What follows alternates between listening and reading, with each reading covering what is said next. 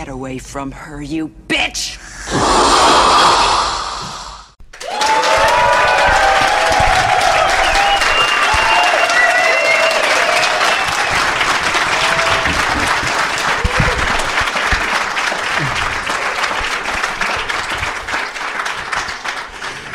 Bienvenidos a esta edición del Filmcast con público. ¡Woo!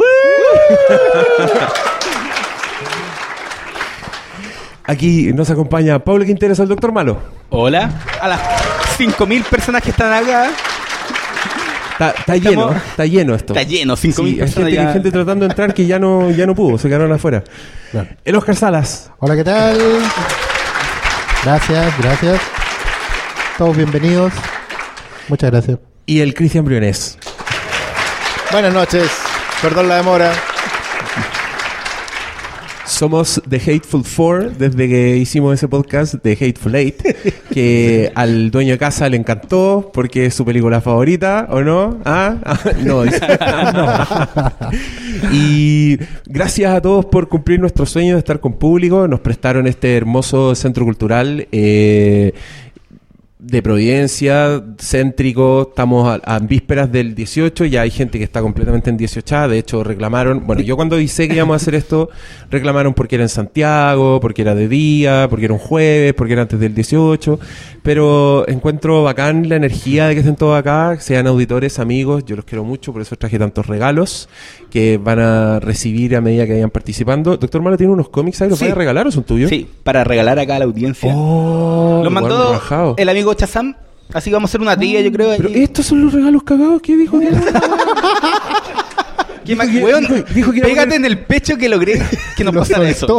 dijo que iba a poner cómics y mandó dos revistas piñu. Ah, pero vienen con afiche. Pero son de Frank. Miller. Sí, Ya, échalo ahí al montoncito Y son del- de- de, este de año. No son, no están mojados. No Ni con alcohol. Espero. Y, y Oye, pero, pues, va- weón, acá estamos a otro nivel. ¿Por Hay qué? agua.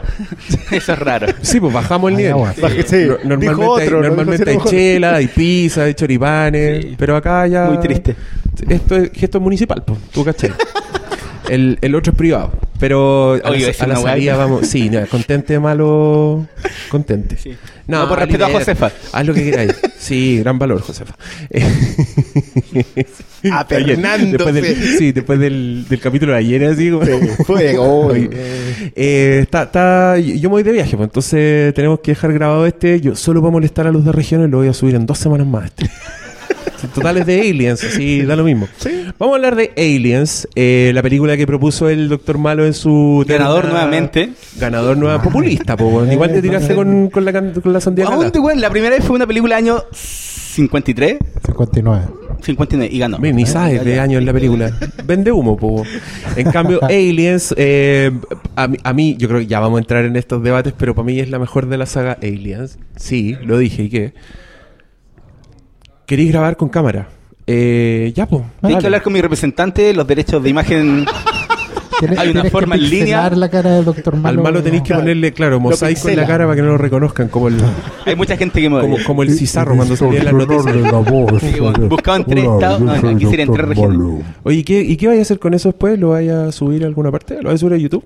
Lo va a vender en, en DVD. Sí, se va a vender en el persa, en, BCD. Flipcast Bootleg. Disco 1, disco 2. Oye, si, si te, si, te llegan, si te llegan lucas, tírate, una, tírate unas pacas o compran, una, compran unas chelas el día del- de la grabación. Claro. Y vamos a hablar de Aliens, la película del 86 del señor James Cameron, secuela de la película Alien de Ridley Scott. Y como les decía antes en el preámbulo, que yo igual tuve que rellenar porque Perdón, me llegaban, perdón. eh, les dije que era para mí era la secuela definitiva y eso era para bien y para mal. Porque es la película que le pone, le puso la vara a todas las demás secuelas, pero también eh, es la responsable, creo yo, de muchos vicios de las secuelas actualmente que nos cagó un poco James Cameron. Pero para mí él es el rey de las secuelas. O sea, siempre que se habla de las mejores secuelas de todos los tiempos, se dice Aliens y se dice Terminator 2 y se dice El Padrino y El Imperio Contraataca, pero esas son Películas peli- del películas menores. Pero la discusión ahí es que siempre es que son parte de una saga y no son secuelas propiamente tales. Ese es el, el tecnicismo con el que no... Sí, pues, y la gracia es que Aliens continúa una historia, pero la cambia co- completamente el Es foco. es que yo creo que ese es el punto, lo que estás diciendo tú, porque Aliens es quizás la primera secuela que parte de una historia que había cerrado. Porque igual el padrino podría entrar a pelear ese título, porque igual la, la, historia del padrino es una historia cerrada, la historia de cómo Michael asciende y llega a ser lo que es. Pero queda un poco el final abierto. Spoiler. Oh, sorry. Una, vez, me, una vez me alegaron para hablar del el final del Padrino 2. Y, de las dos, me decía. No, igual, igual es más nuevo. no, han pasado 40 años, todavía no está en dominio público. Pero Aliens es la primera que toma, que parte una secuela de algo que quedó completamente cerrado. O sea, cuando uno piensa en Alien, el octavo pasajero, como ustedes a la antigua, eh, el subtítulo uno, asume que era a lo más una criatura, puede haber sido el último sobreviviente de una raza de. Y era un enfrentamiento final, era Ripley o, el xenomorfo. Entonces, la historia termina. Y el gato. ¿Ah? Y el gato. El gato, claro. Es que el gato es el que cuenta la historia. yo, siempre, yo siempre he dicho que el gato es el octavo pasajero. Sí, hay un, hay un buen debate ahí, sí. ¿Cuál es el octavo pasajero? Porque el alien, claro, nunca sube a la nave. Pero eh, es la primera que partió así como no agarró ningún cabo suelto. O sea, el único cabo suelto podría ser Ripley, que sobrevivió, pero. Eh, y se pega un salto completamente nuevo. En ese sentido, claro, funda un montón de cosas. Estuvo a punto de ser una remecuela, ¿o no? No, para nada. ¿Cierto? Pero en el fondo hay, hay bases que partieron con este tipo de... Desde la anécdota de James Cameron escribiendo la pizarra Alien, y ahora agrego una S, un signo peso y digamos Aliens. Y es como de ahí partió todo. Pero sí, pues hay harto paño que cortar con eso. Eh, Para mí, eh, aquí un poco de biografía, es una de las películas que me hizo así enamorarme del cine para siempre. Yo la vi grabada de la tele ese fue mi primer eh, contacto con Aliens. Porque yo me acuerdo que la estaban dando en el cine, pero era para mayores de 14 y yo era un menor de 14. Y no pude ir a ver esa película del cine por la chucha. Podría haber ido, pero no pude. Y la vi en la tele y la weá la encontré alucinante. Como. No sé, para un cabro chico, igual. No, yo no sé si el cabro chico de, de la e-, época presente puede ver una película como Aliens y encontrar algo y aguantarla de entrada. Como una película que ahora repasándola tú te das cuenta que igual eh, se toma su tiempo para entrar a la acción propiamente tal. Eh, sus buenos 45 minutos antes de que aparezca un, un alien de verdad, sin contar la pesadilla de, de Sigourney Weaver, pero que tiene harto para gustarle a un cabro chico. Como la presencia de un niño, por ejemplo. Como eso ya te lo. Ya, para un cabro chico te lo hace más fácil. Aunque Nut, yo también voy a decir que acá que James Cameron es, un poco el rey de, usar personajes niños. Porque el weón evita el cliché. O sea, John Connor en las manos de otro. De otro director sería un weón más irritante. Pero el weón es como medio delincuente, ¿cachai? Que aparece en moto. Como siempre está en su dándose la, vuelta larga, como yendo un poco contra las expectativas. Y a mí la película me, me, encantó y me gustó para siempre, siempre me ha gustado. Eh, fue el primer contacto que tuve con la saga Alien, que un poco es definitoria, porque James Cameron también le... Mm, gran parte de la mitología que todos piensan del Alien es, es de James Cameron, o sea, Ridley Scott lo deja bastante en el aire. Claro, está el ciclo de la vida, del huevo, de la gestación y todo, pero el concepto de la reina, como todo, todas estas weas más grandes, como más macro, las, las puso el, James Cameron. Y, y, no, pues me, gustó para siempre. Yo harto tiempo odié mucho a David Fincher por, por lo mismo, porque para mí la historia de Newt y cómo se salva el Michael Bean y la Sigourney Weaver era, era importante, era algo importante en mi vida. Y cuando voy a ver Alien 3, el weón los mata en los créditos, eso no se hace David Fincher. De ahí, en adelante, creo que todavía no logro apreciar Alien 3 a nivel visceral. Por eso, porque no le perdono que haya matado a los personajes del anterior. Y James Cameron tampoco se lo perdona. En el, en el comentario de Aliens, y yo soy un poco nerd de Aliens, James Cameron abiertamente le dice a David Fincher que eso no se hace. Que el público quería ver algo y que si, si quería hacer una secuela. James Cameron diciéndole a David Fincher cómo se hacen las películas, igual es algo para escuchar, así como, como bastante digno. Así que yo solo tengo flores para Aliens, me, me, me tuvo un poco, no sé por dónde empezar, por dónde agarrarla, así que les voy a dar la palabra a mis queridos contertulios. Eh, um, yo, yo igual concuerdo con ustedes que no sé qué tan, si hay muchas vueltas que darle tampoco a Aliens. Eh, es con ese tecnicismo que descarta al Padrino 2, digamos, eh, la mejor secuela que hay. O sea, no es la mejor segunda parte, pero sí es la mejor secuela como tal. y, y sí peca lamentablemente de que han pasado 30 años y después de eso eh, es Terminator 2, tal vez en las mismas categorías, pero es muy difícil hacer otra en la misma. Eh, yo el, tema con, que tengo casi, con casi toda esa generación de directores eh, que, salen, digamos, de, de las trincheras de los 70, de, de fines de los 70, es que algunos son más, tienen más subtextos que otros. Y James Cameron eh, es bien, el subtexto te lo tira en la nariz, digamos, no, no, es, no es sutil en ese sentido. Es, texto. Es texto. él, no trabaja la, segunda línea de texto y eso, con los años he, llegado a pensar que es un mérito, que te dice exactamente lo que quiere decirte. Ahí ya no queda mucha crítica a Vietnam, digamos, el tema de los Marines, la camaradería, cómo funciona, el sacrificio, todo eso. No, no hay o sea, por mucha crítica que le tengáis a Fincher en la 3, digamos, ahí, se profundiza en otros aspectos. Esta es una película de acción y es y estará entre las cinco mejores películas de acción que hay. No hay... Para mí el top 3. Y, y sí. ¿Y ¿cuál, cuál más te puede pelear? Depredador, y, Duro Matar. Sí, son, son, Chao. Sería, Cierra por fuera. O sea, ya, si, andáis, podéis poner a John Woo con Hardboiled. Claro, con alguna de las cosas de Killer o cualquiera de las cosas más orientales. Pero en Estados Unidos. Estos buenos vienen en un universo paralelo donde no existe Mad Max, parece. Ah, pero. Es que. Creo, ya a mí me saca. A diferencia de Aliens, que siempre sigo creyendo que es una película de puros soldados, en que, en que el, el factor Aliens en realidad es la tropa que viene nomás. Porque no, no se preocupa de profundizar en el en el funcionamiento de los aliens hasta la reina. Ahí recién como que viene el sentido de colmena, el tema, entre comillas, maternal, pero estamos hablando de cuando ya lleva dos horas diez de película. La, reina creo que sale más o menos a esa altura. Pero llega cuando tiene que llegar. Bueno, no, pero, no sí, yo no, lo voy a discutir, ah, pero, pero en cambio Mad Max es post-apocalíptica y hay más subtexto. Sí, claro. Entonces, de nuevo volvemos al...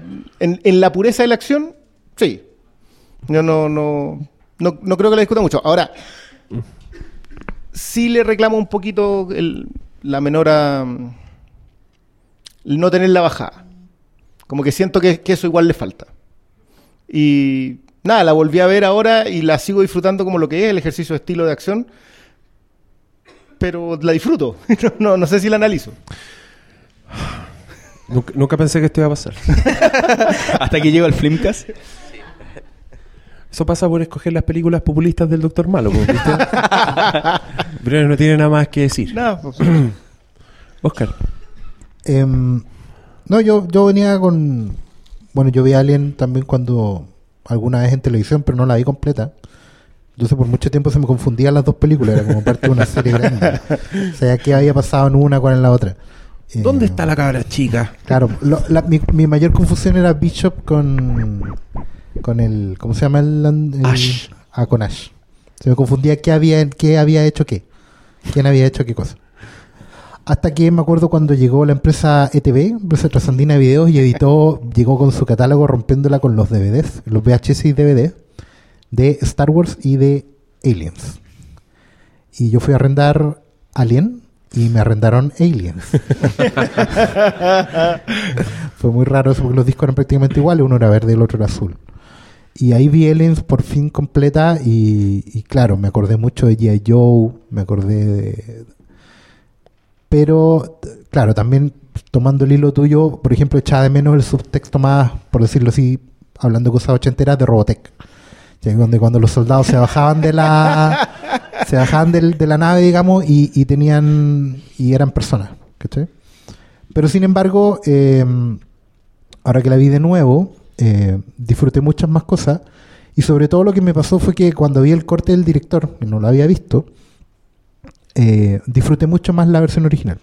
Debo decir que me cargó el corte del director. Me cargó mucho. Porque eh, encuentro que es un, un, corte que está hecho para quien ya vio la película. No, no sentí que fuera una versión esta fue mi versión y fue la que me dejaron para el cine esta Oye, pero espérate, yo quiero hacer un alcance, porque no, no, es, el no es el corte de director, el corte de director es el que vimos en el cine. Esta es la Extended, Edition. Extended Edition. Que James Cameron igual se caracteriza por sacar Extended Editions. Tiene una de Terminator 2 también que... Pero que él mismo dice que ojo, esta no es mi versión, esta es la versión extendida para los que quieran ver. O sea, ya, tu crítica es, es, en el fondo, claro, en el fondo me confirma el punto y por lo tanto no, no si yo voy a defender a James Cameron acá, pero hasta Tiene Titanic, de Titanic. hasta de Titanic lo voy a defender. Tiene ocho horas. pero lo, lo que me pasa es que yo igual, ahora que estoy más, más viejo, encontré un, un pequeño subtexto en, en Aliens y que tiene que ver con la evolución de Ripley. Eh, Ripley en un momento te la presentan como una suerte de mujer desplazada de su tiempo, lo cual no deja de ser muy interesante. No es Capitán América, pero va por ese lado. O sea, pero Que, sufre el trauma de estar desplazada 80 años, creo, en el futuro. Que estuvo un tema que yo no veía desde Planeta de los Simios. Y para mí es muy relevante porque Planeta de los Simios es mi película favorita. Y es un visionado que no tuve al principio. Entonces está este tema de la maternidad latente que, se perdió, digamos, que en la Extended está explicado, pero que encuentro que em, en la Extended hay una, una, escena al principio donde te presentan a la familia de la... ¿Cómo se llama la niña? Nut. Nut. Donde te la presentan en la colonia y muestran lo que les pasó. Y para mí la cosa más impactante, el, el turning point en Aliens era justamente la aparición de Nut toda esa secuencia en que eh, empiezan a detectar la señal de hay un ser vivo acá, ¿cachai? ¿Qué pasa? Vamos a ver lo que Y pum, se encuentra con una niña y tú te quedas como, wow, ¿qué pasó acá? Esa, ese turning point, esa sorpresa y ese cambio en las reglas del juego, porque hasta, hasta ese momento en el corte original, digamos, eh, Ripley va siguiendo, va un poco a la fuerza, ¿cachai? Va siguiendo a la tropa. Pero ese es el, la aparición de ella es el que cambia todo el eje, porque a Ripley ahora sí tiene a alguien más que le importe. ¿Cachai? Y esa sorpresa se me desvanecía completamente en el Extended. Oye, pero ojo que el. Bueno, para los que no sepan, el Extended Edition es una. que están todos los Blu-rays donde viene la película, viene también. Son como 15 minutos más de película y tiene más escenas. Y claro, pasa. Eh, igual es súper buen ejercicio saberse una película de memoria como me pasó a mí con Aliens y ver la Extended Edition, porque te das cuenta automáticamente de lo que es nuevo. Y una de las cosas que te dicen, por ejemplo, es que Ripley tenía una hija. Sí. Entonces cuando ella resucita, resucita, como que vuelve a la vida 57 años después, su hija se murió y se murió de vieja. Entonces, y te muestra, y muestran una foto que el trivia dice que es la abuelita de Sigourney Weaver, la que aparece en la foto, y es su hija. Entonces es la media escena y es, y es puta. Christopher Nolan hizo una película entera un poco sobre eso. ¿Ya? Y hay un celular vibrando. Creo que bien. No, no sé. El mío, puta, el weón de mierda. Apaguen sus celulares, por favor. Y, mm, y, bueno, aparece esta viejita que le da esta nueva carga al tiro a Ripley de tener la, maternidad fallada, como dice el, amigo Oscar. Que, que no se condice dentro del relato. No es subtexto, es muy texto. Pero la presencia de la reina alien como una madre universal que protege y que el, duelo final es un duelo de madres, ¿cachai? Que para mí es una de las... Yo en, alguna lista escogí, la escogí como la película más... Eh, la película más apta para el Día de la Madre. Porque son las madres guerreras. Y el Get Away From Her, You Bitch, que es una de mis líneas así como... me la tatuaría en el otro brazo. Em, es, eso finalmente, son la, la, lucha de mujeres protegiendo sus es De hecho, yo creo que la, edición extendida gana mucho cuando tomáis a Aliens como una película de matriarcado, ¿cachai? Por, el, por cómo hace el, contrapunto entre la reina Alien, lo que perdió Ripley con el paso del tiempo, y el factor de esta niña que es básicamente su hija, pues, bueno. Y en eso yo creo que, sí, yo entiendo que tiene un par de escenas como cuando te muestran la nave de la 1 y te muestran a la familia entrando, como que estiran un poco el chicle.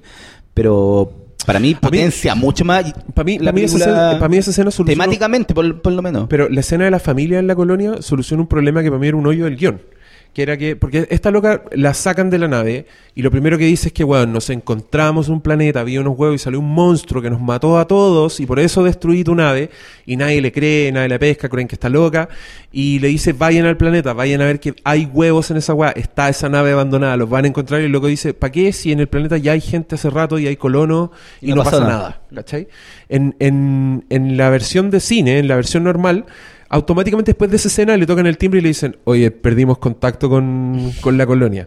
Y, eso para mí es un hoyo, era como, ya, pero ¿cómo? Justo la Ripley. Y en la versión extendida te dicen que por la advertencia de Ripley, los buenos mandan a alguien a ver la nave si es verdad que hay huevos, y hay huevos y se sale con un calamar culeado en la cara, ¿cachai? Y, y a partir de eso se gatilla, entonces lo solucionaba. Para mí era como, ah, buena, ¿cachai? No era, no- bien James Cameron, no era, no era con duro tuyo. Pero, mm, claro, también te, te presenta ahora el nuevo problema de que todo es culpa de Ripley, en el fondo. Si ella no hubiera dicho ahí hay huevos, no hubieran ido los colonos, estarían todos felices y Newt tendría su familia. No, y de hecho tiene igual una escena de las metralletas que, bueno, solo por esa escena yo creo que hay que ver la escena, o sea, la edición La extendida. versión extendida. Creo que esos son todos los cambios Sí, que lo- son- ya lo- los Igual cubrimos. pueden hacer un ejercicio. eh, yo lo hice de puro perno, digamos, para no repetir la palabra ñoño. Yo vi Aliens, la, el corte del director, pero lo vi con doblaje, con el doblaje de la época. ¿cachai?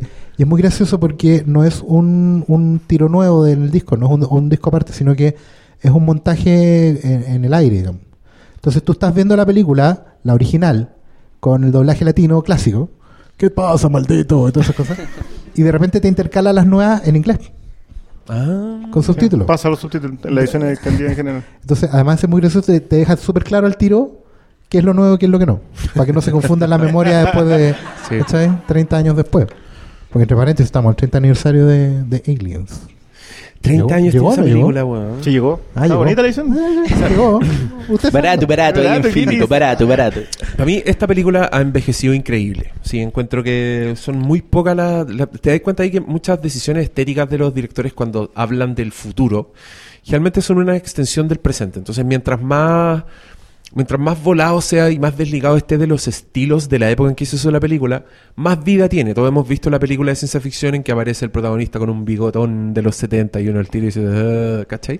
En ese sentido yo encuentro que Aliens envejeció muy bien, salvo por el uso hoy políticamente incorrecto de una actriz que no es latina, pintada café para parecer latina, que mm, actualmente esa weá es como Pero ¿sabéis qué? un A mí, asesinato social. a mí me pasó algo viendo a la tropa de Aliens porque en un momento me acordé de Star Trek.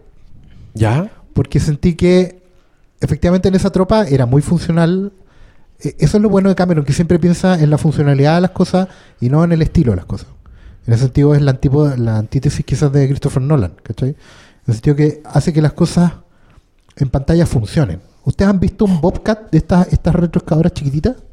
¿Han visto cómo la manejan, loco? Eso es Aliens. Es la misma base ingenieril de, de- de- de la hidráulica, ¿cachai? Y esa weá tiene 150 años, es impresionante. Y uno entiende que esa tecnología va a seguir sirviéndote de aquí a 150 años más. Por eso está ahí, ¿cachai? Por eso la- la- las naves no son elegantes, ponte tú. Porque no son naves de pasajeros de turistas. Es una, es un- es una barraca de una tropa. ¿Cachai? Yo siempre he soñado, voy a, tirar acá como está en vivo, un, un- una- un sueño que tengo yo de, de hacer o escribir o ver una película que se trate de, de un camión de basura en el espacio. ¿Cachai? De- así como los compadres que pasan recogiendo la basura, pero una nave. ¿cachai? Una nave con una tripulación que anda recogiendo la basura. Te mandan el mail para el 18, así. Exactamente, claro.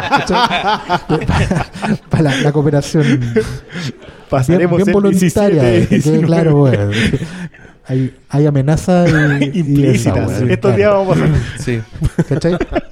Entonces, yo veía a la tropa y es como súper eh, heterogénea. po. Está ella, la mina es- está bien, está maquillada, pero es latina al fondo.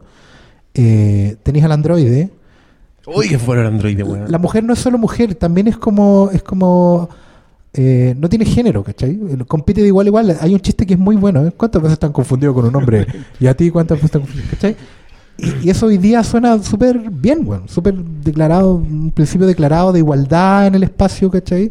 Eh, de una manera u otra tenía a los distintos estratos de la sociedad que lo que yo quiero destacar acá es que James Cameron es un hijo de los años 50. A él le encantan esas películas clase B, donde justamente juntáis a un científico con un militar y los ponís a, a chocar sobre cómo vamos a tomar, vamos a enfocar esta, esta expedición. Aquí eso también está, pero eh, lo que hace Cameron es, es ponerlos a todos los estamentos de una sociedad funcional en esa nave. Entonces tenéis al, al, al, al que mueve los intereses de la empresa, que es el, el compadre este de...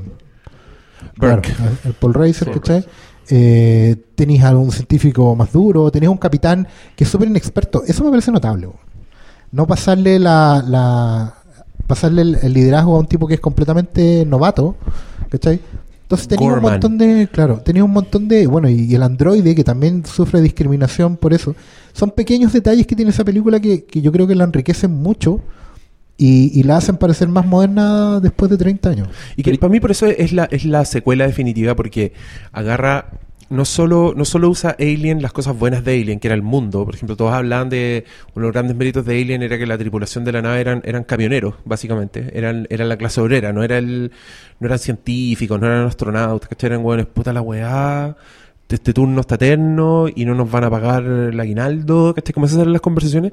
Y este loco hace lo mismo con, los milicos, que tiene esa camaradería, tiene esa, esa mm, un poco realidad de los hueones, Que yo también lo conecto con, las maquinarias. O sea, es, pornográfica la presentación de la, de la grúa, cuando la Ripley dice yo puedo manejar eso y le dice ya adelante, y la loca se sube y primeros planos de las máquinas, weas moviéndose, los mecanismos, ¿cachai? James Cameron, el es súper ingeniero para esas cosas. El loco diseña, bueno, hay que decir que su background viene, él trabajó con Roger Corman y con, y con John Carpenter y era un encargado de efectos especiales. Y James Cameron hacía unas weas muy. Er, er, era muy inteligente desde el principio. El loco, esta anécdota no sé si era verdad, pero a mí me encanta. Trabajó en una película muy mala en que tenía que aparecer un cadáver descompuesto con gusanos. Y él era como el director de segunda unidad y todo. Y tenían un pedazo de brazo falso con gusano y los gusanos no hacían nada. Y decían acción y los gusanos no se movían y parecía que tenía arroz el weón en el brazo. Y este loco agarró un cable, como que rompió una lámpara, creo, un enchufe o algo, y le puso corriente a la weá, cuando tenían que decir acción. Le puso corriente y los gusanos hacían como... porque se estaban electrocutando. Pero la weá en cámara se ve increíble, ¿cachai? Y, y alguien, un productor, vio esa weá y dijo, este weón es seco, este weón sabe. Y, y, el loco es muy talentoso. O sea, el weón se, por ejemplo, hacía las pinturas mate, que es una técnica que ya murió. Hemos hablado de las pinturas mate en, que es cuando hay, por ejemplo, una escena en el espacio sideral, en Alien se nota cuando la ves en, Blu-ray, y son pinturas. Son, alguien pintó las estrellas, pintó la nave, y, por ejemplo, solo un pedacito del cuadro es real. Eh, eh, es una persona mirando por una ventana, pero el resto es una pintura, es una pintura mate.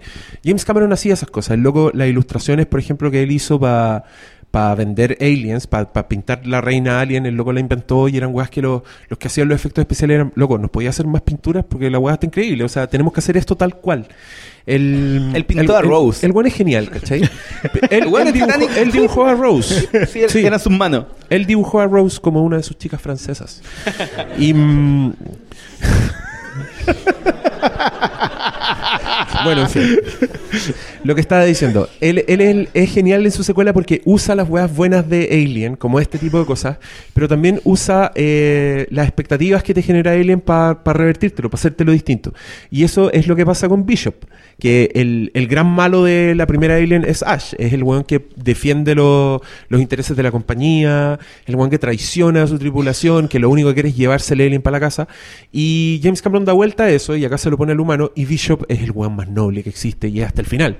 Pero el loco contrata a Lance Henriksen, que es un weón que tiene una mirada así te cagáis de miedo cuando ese loco te mira y, y, lo hace su, su, actuación es inquietante toda la película. El loco cuando se acuerdan de esa escena en que el weón se ofrece para ir a prender el satélite y se va arrastrando por un tubo y va con una linterna acá y la weá es como un plan una película de terror tú pensás que ese weón te va a matar.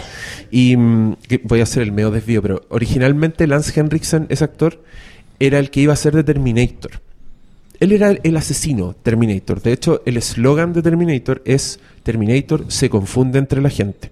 Porque el concepto de una unidad de infiltración en el futuro era que el robot se metía y nadie se da cuenta que había un Terminator. ¿Cachai? Hasta que el weón conoció a Schwarzenegger. un weón que pasa piola. claro, un weón que pasa piola y dijo, y James Cameron dijo, este weón tiene que ser Terminator. Y curiosamente dejaron el eslogan. Y tú ves Schwarzenegger se confunde entre la gente y qué weón me está hablando. O sea, Schwarzenegger entra. Pero era porque actuaba como robot. No, pero es que no, yo lo pensé después, que yo buscando en mi cerebro formas de querer aún más a James Cameron. Y dije, no, aquí se cayó. O sea, este weón ni cagando una unidad de infiltración, Schwarzenegger, ¿dónde la diste? Y de hecho, en, las escenas del futuro de Terminator, cuando muestran a otros Terminator, también son unos weones gigantes, ultramusculosos. Pero después yo dije, a los Terminator los diseñó un computador. Entonces, esta es la versión de un computador que cree que es un humano que puede pasar piola. Y ahí dije, este bueno es genial. Este bueno es genial. Maravillosa explicación de fan. obvio, obvio, Genial. Eh, si los fans, yo quería retomar un punto que era un punto sobre cómo se ve Aliens desde, desde la hora. Y tiene que ver también con los efectos de la película, que para mí junto con Jurassic Park debe ser como dos grandes ejemplos que te muestran cómo los efectos prácticos pueden atrapar tu atención y, y demostrarte que lo digital puede ser más un complemento que solo la fuerza que está dominando ahora la industria. po. No sé, desde mi efecto favorito de toda la vida, que es la muerte de Bishop, que yo lo veo actualmente y hasta el día de hoy me sorprende. po. No sé si a ustedes les pasa esa weá. Cuando lo parten abre la reina. Bueno, yo lo, ¿Cómo hicieron esa weá? Y sigue pasando el día de hoy, ¿cachai? Y es un poco... Es el trabajo también de miniatura, el, la construcción que hace James Cameron en esa película. Y creo que en el audio comentario lo comentan de repente que como que le mostraron unos pedazos y, y la gente le decía, oye, Juan, le hemos pasado 20 millones de presupuesto para los efectos, ¿dónde están? Bueno, están viendo miniaturas, ¿cachai? Y, y creo que eso permite que eh, el paso del tiempo no se note en una película como Aliens. Sí, hay cosas que tú decís, oh, es un efecto, pero bueno, la weá está tan bien construida que tiene un legado que hasta el día de hoy se mantiene. po. Y yo, Yo- creo que yo- el- la escena de Bishop, weón, al día de hoy a mí me encanta. Yo, yo a todos les recomiendo que vean el documental de cómo se hizo Aliens, es uno de mis documentales favoritos porque es muy detallista. Y te cuenta que este loco finalmente tuvo una batalla, porque era muy joven y se fue a Inglaterra a hacer esta película. Y se le amotinaron los, su equipo técnico, los Para- ingleses. para que eran- tomar el té. que eran para tomar el té, porque ellos eran, eran muy de sindicato, eran muy a las 6 de la tarde se termina y James Cameron un güey que a las 6 de la tarde se estaba remangando y era como, ya por loco, ¿para dónde se van todos? Entonces nadie le queda un prato, así, tú, pendejo, venía a hacer esta película increíble, Alien, y estás haciendo esta cagada, ¿cachai? Como que bueno, tuvo que luchar mucho. Y muestran que N- eh, gran parte de los efectos del weón eh, son muy artesanales, como decís tú. O sea, son, son pinturas, son maquetas, son cámaras en reversa, que el loco muy bien montadas.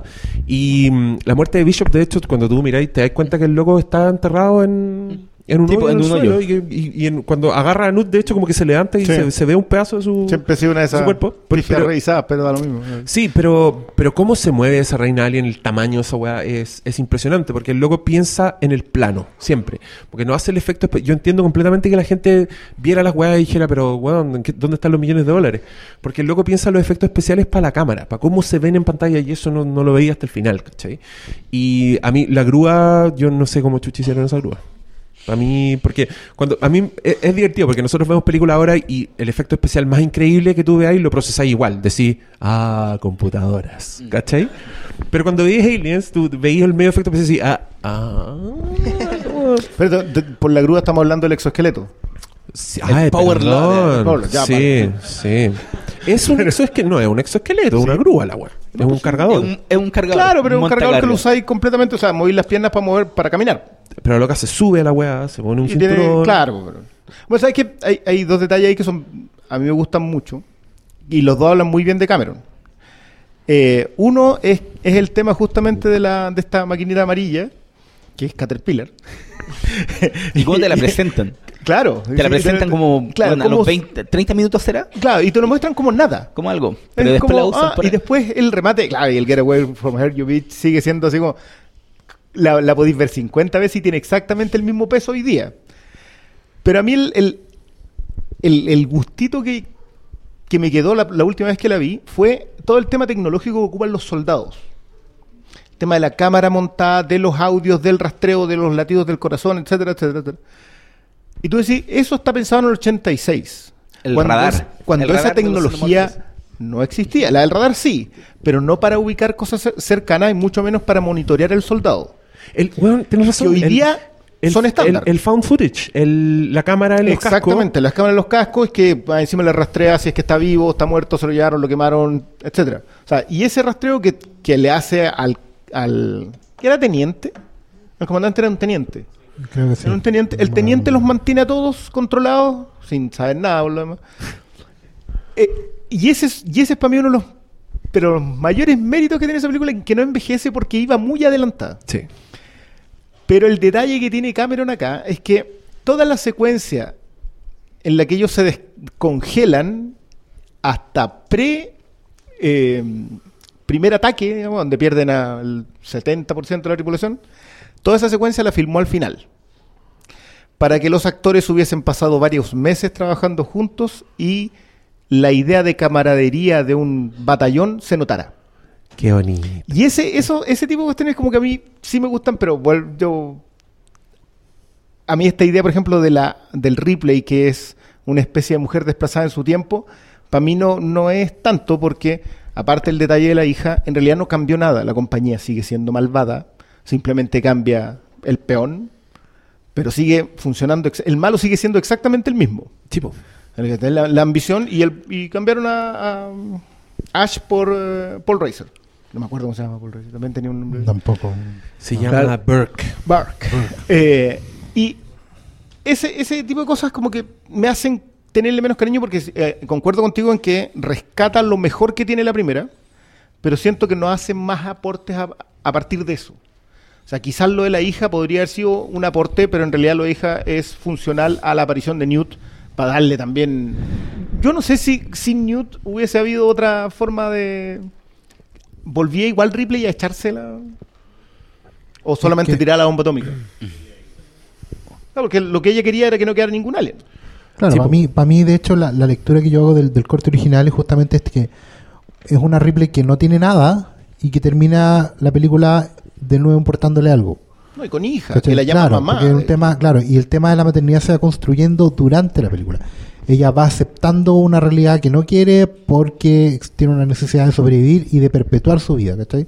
Por eso me sacó mucho de onda el tema de, de, de que me presentaran a, a Newt antes y no tanto el tema de la hija de Ripley, pero sí igual me, me sacó de onda. Es que, es que es innecesario, po. es innecesario. Claro, Es- porque- es- vale tanto cuando el cuando la loca gana una hija, no te- sin la necesidad de haber tenido que perder una hija antes. Exactamente. Sí, Ah, estamos le, de acuerdo. le da un poco más de subtexto, algo que en general Cameron no, ya lo se dijo acá, no, él, él es texto, ¿cachai? Y el otro montaje le da, por, posiblemente de manera inconsciente, un subtexto. Eh, pero es eso, en realidad tampoco es una cuestión que, que destruya una cosa, porque la- un montaje extendido siempre es eso, un montaje extendido, una película que no fue, que puede ser, pero no nos vamos a poner a llorar porque una es mejor que la otra, porque en realidad es Batman v Superman. De hecho, como, como En lo que es yo más que es un 30 po- minutos. Es un poco más. que- No, no, no dije comparando Ve- las películas. vean- eh, pero refiero vean- a las la- discusiones Batman v Superman. La edición, la edición extendida de, de Terminator 2 también es buena. También tiene cosas así por, que, por la escenita de Michael Bean, quizás. que, es un que también te justifica, porque a mí también me pasaba eso cuando yo vi Terminator 2 y la Sarah Connor de pronto le daba con escaparse. Era muy oportuno. Sí. La loca había estado no sé cuántos años en ese Sí, pero igual manicomio y le daba tratando de, de arrancar, digamos... Pero en la extendida, la solución es que ella sueña con, con el papá de John Connor, con Michael Bean, y le dice, él es el objetivo ahora. O sea, Sarah Connor es clarividente en... en- y, y- y tiene, un- y tiene, un pro- tiene un epílogo en que se ve ella vieja en una plaza. Sí. Y era para- para terminar la- es la una franquicia, Ese más vergonzosa mata a la la franquicia. Ya, pero, pero ahí... Pero era para terminar, pues era como, bueno, ya no sigan con la, no Es que sigamos yo, creo, explotando. yo creo que ahí, muy atinadamente, Cameron previene lo que después le critica Fincher. ¿Qué es? No se mata a los personajes. personajes de, de alguien más, muy entre comillas, porque está bien, Ripley le aportaste escaleta, pero Ripley no es tuya. Entonces, que lo Pero, que pero pasa con no, los- pero lo que alega Cameron Yo es, creo que, yo creo es que Ripley sí es del weón. Voy a decir algo polémico. Uh. Pero Alien, en la 1, es bien distinto el personaje. Mm. Es, es casi una, una. Es la final girl de la película. De hecho, está súper está súper desdibujada eh, casi toda la película. Es la, es, es la que va quedando, ¿cachai? Es la película del asesino en la que queda hasta el final. Es la, es la, la Jamie Lee Curtis. Exacto, la Jamie Lee Curtis, de Halloween. Y claro, la loca saca las garras en el último minuto y demuestra ser más resuelta que todos y todo, pero yo creo que el personaje que todos conocemos como la Teniente Ripley es de Aliens, no es de Alien.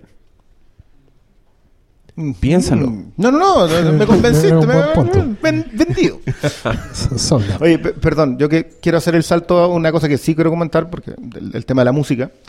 Eh, y voy a hacer ese salto haciendo algo que no me gusta mucho hacer, que es cuando llega una noticia No a los teléfonos, pero tengo que hacerla porque eh, Alexandre Splat no va a ser la banda sonora de Rock One What? y lo reemplaza Michael Giacchino. No les digo. Es la el- peor noticia El, el- el muy- calor en mi corazón es. Muy enorme. bien. Buena onda con Desplat, pero. Pero no, era el que tenía que ser. Wow. Ya, eso, y quería pasar justamente a lo de James Horner, al fallecido James Horner en, eh, en Aliens, que yo sí siento que esa es una de esas películas en que el factor música, que le pasa mucho a la década de los 80, pero particularmente esta, es una película que que cojearía por muchas partes si no tuviese la banda sonora que tiene. O sea, yo Futil Escape, que es el, el track cuando el- la huida previa a la pasada, la pasada entre las dos bases, sigue siendo uno de mis tracks favoritos en, en la vida y no juega con la edición. Se nota que es un tema construido sobre, sobre la película, o sea, previo a ser editada. Ya. Entonces, es un buen tema que coincide que, el- que le arman la escena en función de eso. Y eso me termina gustando todavía más. En los documentales, de hecho, aparece Horner habla sobre que a él le pasa el guion, Cameron, y trabajaron codo a codo pre, durante la edición. Entonces, por eso queda tan bien armadito. Y, eh, y esa sí que es una edición extendida que yo recomiendo todavía más. La del la, de la banda sonora, sí. Ya. Increíble. Que, pero que terminaron medio peleados ellos dos después de, de esta Después película. de Titanic. No, no, no, después de esta. De Titanic fue la reconciliación, Sí, de po. hecho. Con Pero- Celine Dion y todo. ¿Pero quién, hace la música en, en el abismo? De... El abismo es Alan Silvestri. Ah. Sí, es que Cameron, bueno, Cameron no es un tipo fácil al parecer para trabajar, no tiene exactamente un, un- un equipo de trabajo con el que siempre funcione. No, po, eh, James Cameron es un weón que siempre lo, lo basurearon, siempre cuestionaron la película que estaba haciendo porque era la película más cara de la historia en ese momento. Él mismo se quitaba el título cuando hacía otra película después y nunca le ponían ficha. O sea, Titanic fue. Yo me acuerdo, yo ya- en esa época yo ya estaba leyendo sobre las películas que se estaban haciendo y Titanic era, era el fiasco del año. Era, era la Lo película que no con tenía. Cleopatra. Era la película que iba a durar Sí. tres horas, que no podían tener secuelas, que no podía tener juguetitos. No tenía ni spoiler. Era la más cara del mundo. Exacto, era como. Todos saben cómo termina la weá. Y hace, la, hace esa película que. Es puta. Es una película que tenía más taquilla en pueblos que población tenía el pueblo. ¿Cachai? O sea, eso sin, la única explicación era que la gente estaba viendo la película más de una vez. Sí. Ese es el nivel de fenómeno. La weá se ganó todos los Oscars, ¿cachai? Y después de eso se volvió un poco loco, sí, yo estoy de acuerdo acá con, con el amigo. Porque creo que Avatar, su ambición se va por, por el lado del, de, de- de la innovación tecnológica. Y el loco recrea un poco lo que hace con Aliens. O sea, para mí Avatar es, es un, es un calquito un poco de, de Aliens en, en términos de estructura de la historia que está contando, de, de su no subtexto, del texto encima. No, si el, nombre no Pero que para mí la weá sigue siendo un. Y, y repite incluso el, el exoesqueleto en, en- Sí. en esa película. Eh, pero para mí la, la batalla final de Avatar es una. Es un ejercicio de ritmo, de información, de, de, de narrativa audiovisual. La weá es perfecta. Así, es que en aunque te den sentido- lata las tres horas precedentes, los, Es que, ul- los 30 claro, minutos finales de Avatar Es son. que en ese ¡wow! sentido Cameron es la misma escuela que Joe Dante. po. Es un buen que se aferra a su visión y, y aguantó, ¿cuánto? Como 10, 15 años para hacer Avatar hasta que la tecnología estuviera. Y tú ves Avatar y en realidad se siente como una película de hace 10 años. Y ahora probablemente cuando la veamos de nuevo la vamos a sentir como una película de hace 20 años. Sí, es un, es un- sobre La- todo... la, la tenemos que ver de nuevo. A pesar de que la ten- no, no necesariamente, no, no. La extendida. a no ser que ustedes voten. Ve la versión, No, ve no, la no, versión no. extendida. Ah, Yo fui al cine. ¿La extendida? Sí. wow. Y en 3D. Y en 3D. No, pero a lo que me refería un poco eso, que Cinco hay un en momento en que los proyectos tú también tenés que saber dejarlos ir, ¿cachai? Es como, let go, look. No, no podéis quedarte pegado con algo, pero es que tengo que terminar esto, tengo que terminar esto. No, hay momentos en que la cosa ya no fue y tenéis que dejarlo ir, pasa con los proyectos, pasa con las relaciones, pasa en la vida, pasa en, En las pasa en películas. TNT. Esta es la sección de sabiduría en que Oscar Salas nos ilumina a todos. hay, hay que estar en el personaje. Y, y eso, ¿cachai? Entonces yo, cuando él dice, tengo cuatro películas más, es como, ok, sorprende. A mí, a mí igual me, me llama la atención, me intriga por qué le gusta tanto Pandora a James Cameron. Yo creo que debe tener que ver con que James Cameron es un control freak. O sea, es un weón que en el, en, en el making of, de hecho, en este se ve al weón puteando a, a, a- a su, a su equipo técnico porque no está haciendo las cosas como él quiere que las haga. Y Pandora es... eh, debe ser la cancha perfecta Es para que ese tipo de hueones. Claro, de- quiero, quiero que en este minuto caiga una gota de rocío sobre la pestaña de él y la weá cae justo como quiere y, y yo entiendo que es engolosino y no quiere salir de ahí, ¿cachai?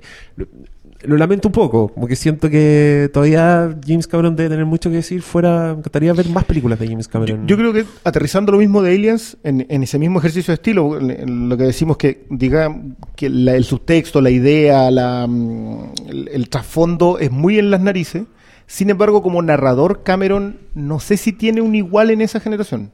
O sea, en los 80 yo no sé si hay un mejor narrador que Cameron. en, ese, tamaño de película. Más encima, con lo que decís tú, cada vez el tamaño era de él. El tipo fue haciendo el peso. Y entre Terminator 1 y Terminator 2 no hay un cambio en su narrativa. Solamente hay un cambio en la tecnología con la que puede construirla. No es.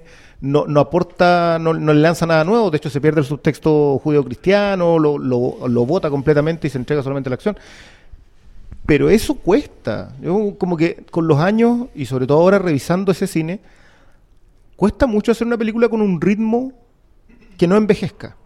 Porque Aliens, sí, puede que un niño hoy día la vea y se aburra un poco al, al inicio, pero hay un momento en donde la película partió y te agarró a campanazos en la cabeza hasta que no hasta que termina, sobre todo porque es muy videojuego en ese sentido.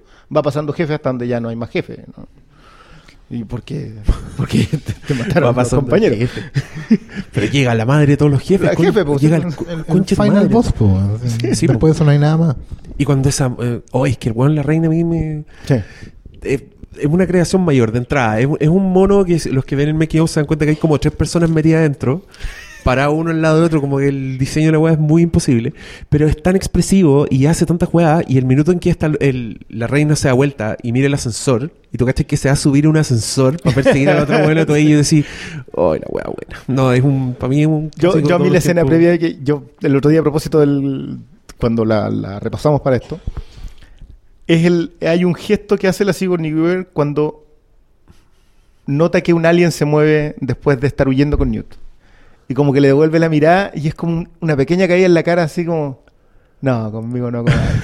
y, y le empieza a quemar todo. empieza a quemar los huevitos, Y sí. pero es muy, es muy sutil. Bueno, la, la, a la Sigourney Weaver ese año la nominaron por Working Girl a Mejor Actriz de Reparto y por Aliens a Mejor Actriz.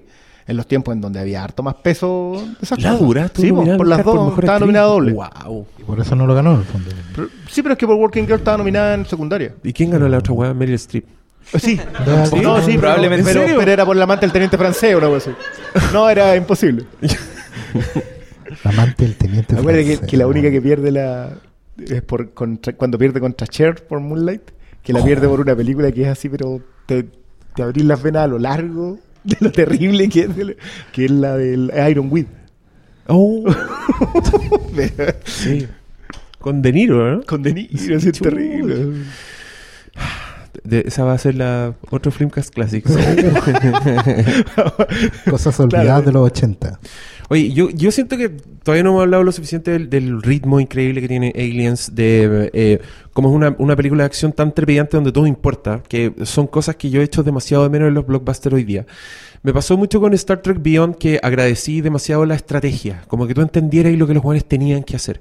Algo que hace 10 años yo te hubiera dicho que era fundamental, que hoy día, al parecer, los narradores, los, los peliculastas, los guionistas, puta, lo consideran algo optativo, pero entender qué tienen que hacer los protagonistas. En este caso, en Aliens, es todo muy claro. Es como, bueno, tenemos que ir para allá, activar el satélite, mandar la nave a control remoto y te voy a esperar ahí y hay cinco minutos porque si no toda esta weá va a volar, el reactor, etcétera. Tú entendiste todo eso y te construye una película de acción encima de eso, con tantas revelaciones, con tantos momentos.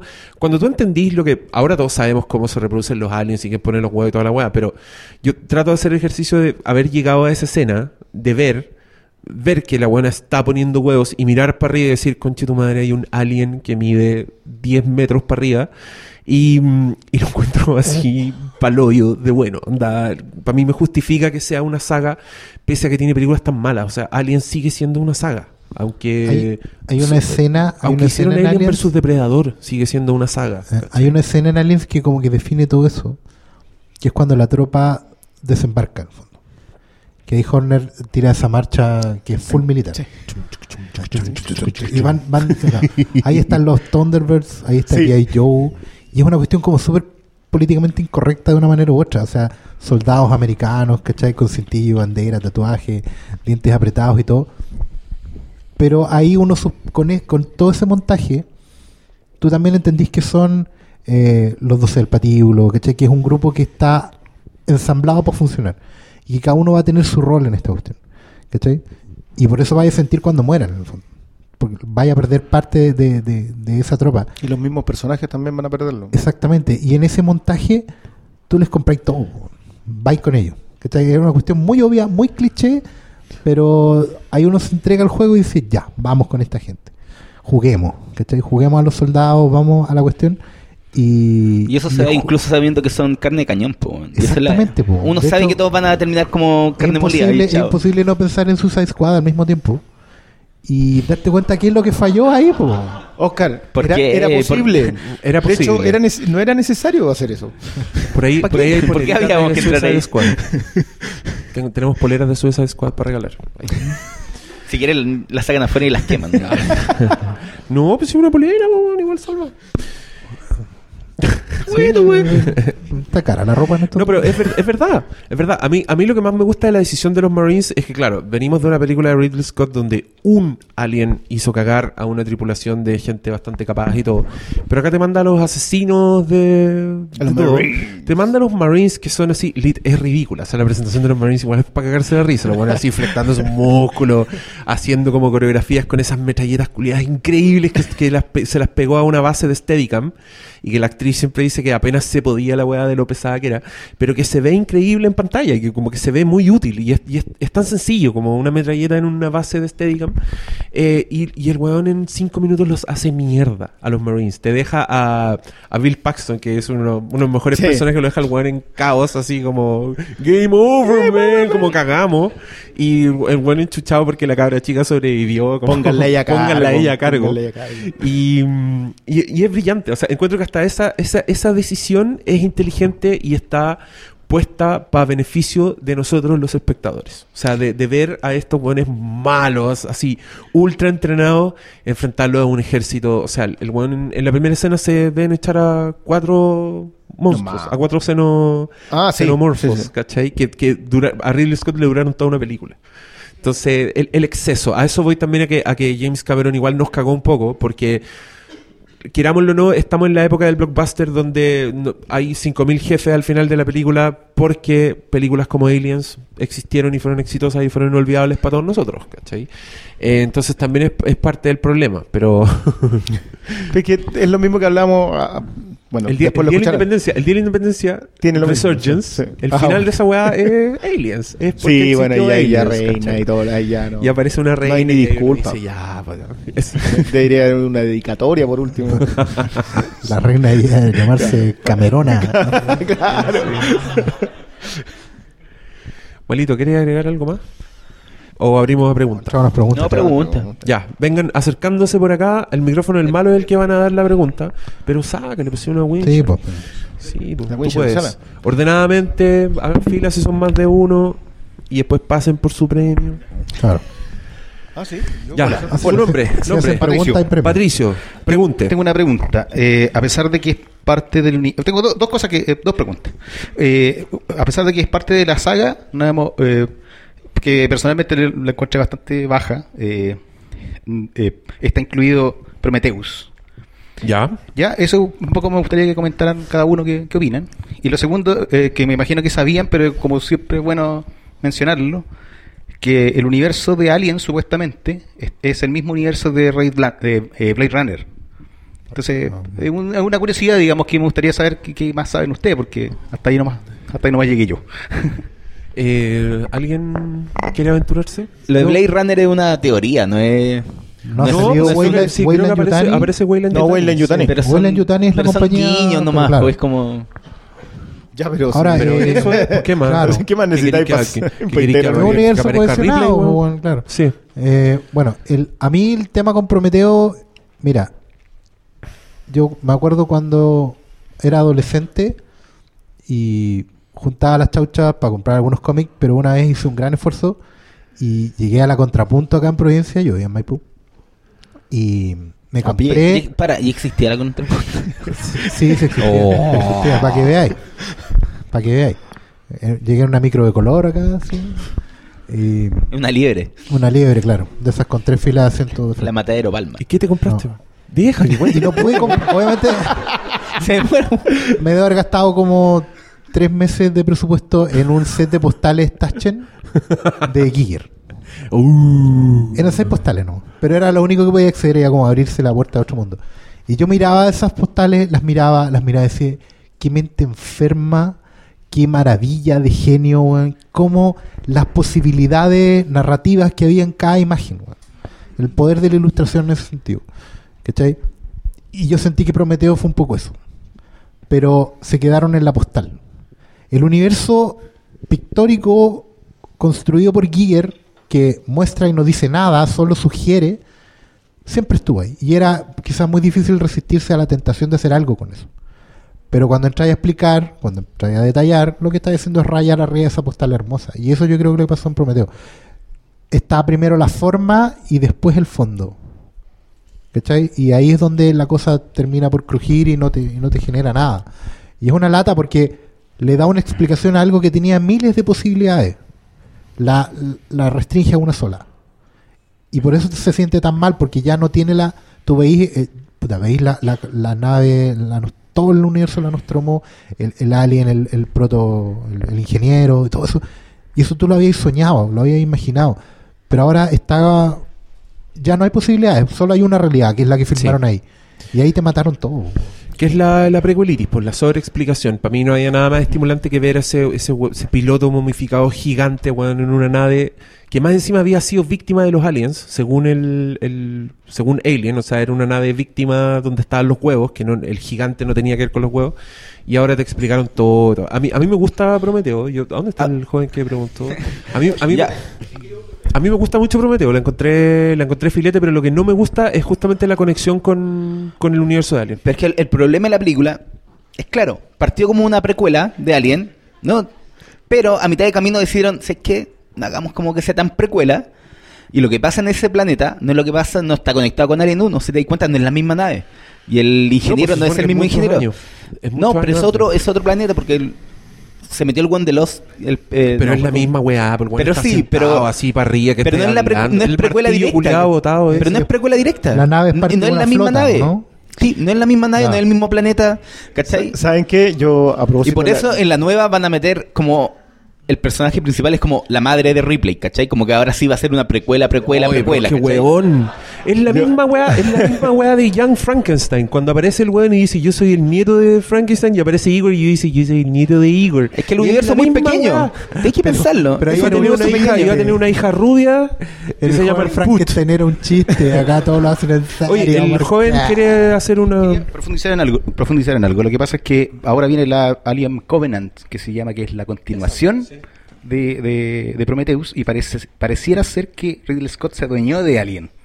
Porque al mismo tiempo eh, eh, hay otro director que, fue, que es conocido, no me acuerdo el nombre, pero que está eh, preparando una Alien intermedia que era como un camino alternativo a Alien 2. No Neil si- Blomkamp que también está haciendo otra weá, que yo pese, a- aunque yo odio que hayan matado a Nut y todo, ya la mataron pues viejo, ya olvidémonos. Este weón quería rehacer, quería retomar Alien como si Alien 3 nunca hubiera pasado. Quería pasarse si por la raja Alien 3 y Alien 4. desatados todos haciendo pura Yo digo que nadie haga ni una man. Sí. Ese es mi... Yo, ojo que el, que el, aunque bueno que citen Blade Runner, yo creo que Ridley Scott tiene un tema con eso. Ah, a, él, no. a él- a él le gusta explicar y dejártelo cerrado y es lo que hace con el tema del replicante en Blade Runner. Porque no lo explica una vez. No hace un corte para volver a explicarlo, hace dos. Se, lanza el del 93, que es el corte del director en donde te lo deja claro. Y, Sí, tranquilito por las piedras, se llevó... El- se llevó la espero que mochila esto más de grabado. todos los premios. Sí. Expliquemos, grabado. se acaba de llevar su premio el joven que preguntó y obviamente sacó el más grande. Y tú, y tú debieras saberlo. ¿Cuántas, ¿Cuántas ediciones de Blade Runner hay? Hay a la cinco versiones. Cinco versiones, weón. Bueno, pero no, no abramos esa puerta porque yo detesto. No, yo sí. encuentro que el, el Deckard replicante es la weá más estúpida que No, alguien puede haber hecho con su propia película. Eh, ¿Había algo más de.? ¿No? Ya. No, bueno. Joven, preséntese Me llamo Martín. y ¿Se escucha bien? eh, más fuerte y más directo al Bueno. micrófono. Me llamo Martín. Ya. Y más, o sea, yo tenía como una, una duda y otra que tuve en el capítulo 56 de un Flinkas. Chucha madre, weón. yo no estaba. Yo, yo, ¿Cuál es? yo no me Vamos- hago responsable de al eso. 122. ¡Qué vergüenza! ¿Qué dije? Tengo miedo, weón. Ya, juegue, juegue. Que mm, tengo mucho Dale, tiempo dale, libre, entonces. dale, dale. Dijiste que si había alguien que te pudiese explicar Interstellar, que viniese al est- mm, como que te pudiese explicar. Porque tú, ¿Me quería explicar Interstellar? o sea, No hay premio para ti. ya, dale, dale. porque supuestamente Interstellar tiene, según lo que Nolan ha dicho, tiene como muchos elementos. ¿Todos que, la vieron? Según él, toma de Alien y de todo, y de Ridley Scott y etcétera. Pero, ¿qué tiene como Aliens en, en general, como la película, como la franquicia? ¿En qué afectó el diseño de Stranger Things en general? Porque el de Demogorgon, por ejemplo, estaba. Es como. Pero tú estás saltando de temas así. No, porque si te fijas, supuestamente la dimensión del Demogorgon es como el mundo de los aliens, pero con una excusa un poco más, más volada. Entonces, ¿cómo, ¿cómo crees que en cierta forma se pueden conectar? Eh, En drogas. en- No, lo- mira, no, la, la, la, la puerta, la puerta de salida de eso es fácil. Mira, Giger, Giger es tan grande.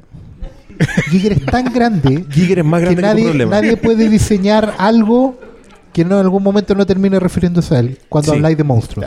yo y creo ese que es el eso. problema. Yo creo que es eso. Es solo un tema de forma, nada más. Es, es- es forma y también es una. es una- eh, la influencia de Alien y de Giger, por, por ende, es, es gigantesca. Y, y- y me da risa porque ahora el, el referente, como que todos dicen que el, el demo, Demogorgon se llama el. Es como un monstruo de Guillermo del Toro, pero es porque Guillermo del Toro también agarra muchas weas de Giger. Y Todo. Guillermo del Toro es un estudioso de los monstruos, así, de la historia de los monstruos. El weón es capaz de darte una clase en Goya, así, en wea. Pintura rupestre de monstruos, el weón la ubica, ¿cachai? Tiene una escultura de 1-1 de Lovecraft. Sí, pues, tiene, tiene, Tiene un el- museo itinerante. No, Guillermo del Toro es tan nerd que tiene eh, no tiene esculturas de, de Frankenstein. Tiene una escultura de Jack Pierce poniéndole el maquillaje a Boris Karloff de Frankenstein. Así de nerd es el hueón. Oye, yo tengo Entonces, una duda. Respeto para siempre. Pero yo creo, que, yo creo que es estilística la, la referencia más que otra cosa. Y de Interstellar hablemos otro día. Sí, es que yo no sé cómo pasamos de Interstellar a Aliens y después a Stranger Things. weón, con-. Me perdí. Eh, Drogas. droga. Ya, joven, pase, por su, premio. escoja- Un aplauso para. Hola, buenas. Buenas. Llévate, llévate, llévate dos premios si querés. Ya. es que te- hay muchos premios. Se hallaron Demogorgon. Yo soy Felipe y tengo dos cosas de decir. Una es que hace tiempo Oscar mencionó que él creció con unos discos que, que no son Ah, long play, son los chiquititos. Los de Star Wars. Yo también los tuve. Ah. Haga- No era un No, mito. no. Es un abrazo. No, este es el momento. Abrázalo, por favor. Un abrazo. Ah. No, y esos fueron muy espectaculares para mí, para mi infancia, me los regaló mi papá y bueno, se perdieron en una en un cambio de casa, lamentablemente. Como lágrimas en la lluvia. Sí, pero aparte de esos de porque venían las tres películas, también había otro del Raiders of the Lost Ark, ¿De qué? The Raiders. Ah, hermoso. Los cazadores del arca perdida. Sí, era el único, no, no tenía los otros de, de Indiana Jones, no sé si existían, no sé. Pero sí, yo me acuerdo de los de Star Wars y eran fascinantes. Eso era uno. Y dos, eh, la, la pregunta. Yo siempre he hecho una... Bueno, desde que, desde que empecé a hacer relación entre películas, yo hacía una relación entre la replay de la 1 y de la 2, un poco con John McClane. En el sentido de que Ripley hacía las cosas porque no le quedaba otra. En la 1, Absolutamente, sí. en, en la 1, ella, claro, como tú dices, el- era la última, la, la última mina, la que quedaba, tenía que sobrevivir. Y en la 2, ella no quería ir para nada. Y después al final ya sentía que tenía que darle un cierre, entonces fue. Y cuando empezó a, a hacer cosas, es porque vio que el teniente Gorman no estaba haciendo nada. Es un pelotudo. sí. Exacto, no estaba haciendo nada, se iba a morir todo el mundo y si nadie hacía algo, no iban a salir de ahí. Entonces ella agarró el auto, dejó la cagada y pudo salvar a la gente. Pero después cuando volvieron a la base y estaban más seguros, ella de nuevo dejó el mando y Hicks tomó y empezó a ordenar todo. Y después de nuevo lo volvió a tomar porque la cabra chica se perdió, entonces Mm. y nadie alguien más tiene quería buscarla. volverse a buscarla. sí, sí. Exacto. Es, es verdad, súper acertado. Es cierto, pues, porque y, y eso siempre tiene un valor. Para mí el héroe, el reluctant hero, ¿cómo se puede Reluctant traducir eso? En- como el héroe reticente siempre tiene un, un mayor valor, porque yo creo que en el fondo somos todos unos flojos culiados que hasta que no nos queda otra y tenemos que hacer las cosas, las hacemos. Entonces estaba como esa empatía. Y claro, en el caso de, Gorman, eh, eh, está súper bien ilustrado en la película cuando la- a la Ripley le cae la teja y es como, loco, están en un reactor nuclear. Y el otro one dice, ¿y? Y tienen pistolas. Y, y como que todos dicen, no pueden usar la... Ah, ¿cachai? Y llega el punto en que ella es la que salva el día y es heroína absoluta y, y para siempre. O sea, yo insisto, lo que nosotros entendemos por Teniente Ripley es lo que pasa en Aliens. En la, en la 3 no tanto y en la 4 menos. Eso es como un... Es un clon además, es como otra weá... Ponle micrófono. Además que en la 4, en Resurrection, que a mí igual también me gusta, pero no es la misma Ripley porque ella ahí ya viene más canchera, hace esa, hace esa cuestión del tiro de espalda de media cancha de Sí, básquetbol que sí. le, le chunta. Que Es de una- hecho es una lo hizo de es verdad. una heroína, de hecho. Que de Es- hecho lo es- hace de verdad. Y, y- y está escrita por Joss Whedon, que después hizo Los Vengadores, entonces es una película de superhéroes. Claro, entonces no, no era la misma Ripley y después Buffy. baja entre los aliens y como que ella sabe a lo que va, Sí. no es lo mismo. Y tiene, nada. tiene sangre ácida también. Es que eh, recordemos que es un clon, po, no es Ripley. La Ripley, sí. Sí, pues. Ya. Pero no, un, un poquito lo que había hablado de John McClane, que era, ya, era, es, la diferencia es que hay un capítulo diferente de la vida de John McClane. En cambio, el, el relato de Ripley siempre es continuo. Onda, la nave, la encontraron después de la nave, pasaron mucho tiempo, en la tercera, eh, que la calle, la misma nave de la 2 cayó en un planeta. Entonces, no es, no es como la chuta, lo de McClane, que era, chuta, de nuevo me está pasando esta mierda a mí, ¿cachai? No salgo más para Navidad. Pero, claro, si fuera en Navidad sería igual. Entonces. Adelante. Llévese un par de premios. Los bolsitos también se regalan, ¿eh? Los vasos no, son del, del local. Hola, yo soy Claudio. ¿Qué tal? Tengo una pregunta y un comentario. Yo nunca he visto ninguna alien, nada, solamente las imágenes que uno ve, los memes, los GIFs. Los Eh, memes. Y las vi, la vi, vi las películas para venir a, aquí al Filmcast y de hecho te- terminé de ver las dos justo antes de salir para acá. Eh, mi pregunta es, ¿cuándo se pela Ripley? Se- La respuesta es en la 3 y por partida doble. Se pela de dos formas. en la 3... En la 3 Muy bien, de menos, lo estaban echando menos. En la, en la 3 cae a un planeta cárcel y hay un problema severo de piojos, entonces todos los personajes son pelados, en ese, lo cual lo hace muy indiferenciables y difíciles de seguir, pero estilísticamente se ve bonito y claro, se pela por partida doble, como bien dijo. Cuando son pelados. Con- se pela con el con el buen de Game of Thrones, ¿no? Claro, con, el- con papá Lannister. con, con papá Lannister. Ya. ¿Y la pregunta? Ah, esa es la pregunta, y ahora el comentario. El Ya. comentario eh, tiene que ver con... Bueno, en Fight Club al principio el narrador nos cuenta que en el futuro las grandes compañías van a ser las que lleven adelante la exploración espacial. En Fight Eh, Club. sí, ¿Ya? Sí. sí. Dice que la galaxia Microsoft, etcétera, el planeta Coca-Cola. Ah, tienes razón, el planeta Starbucks, sí, me Y en el universo de, de Alien, eh, es, una compañía privada la que lleva adelante la, la extracción minera, eh, la, la exploración y, y la colonización. Eh, y de hecho, bueno, los, los militares este, submarines son, eh, son, son gubernamentales, son de la compañía privada. Y me parece que lo genial y lo interesante es que en este universo, eh, por lo menos el de James Cameron, nunca cuestiona el- ese hecho. O sea, los personajes no se plantean, oye, ¿por qué lo está haciendo una compañía privada? Claro. Porque es natural en ese universo, en ese futuro. Me parece que hay que hacerlo notar como una genialidad del...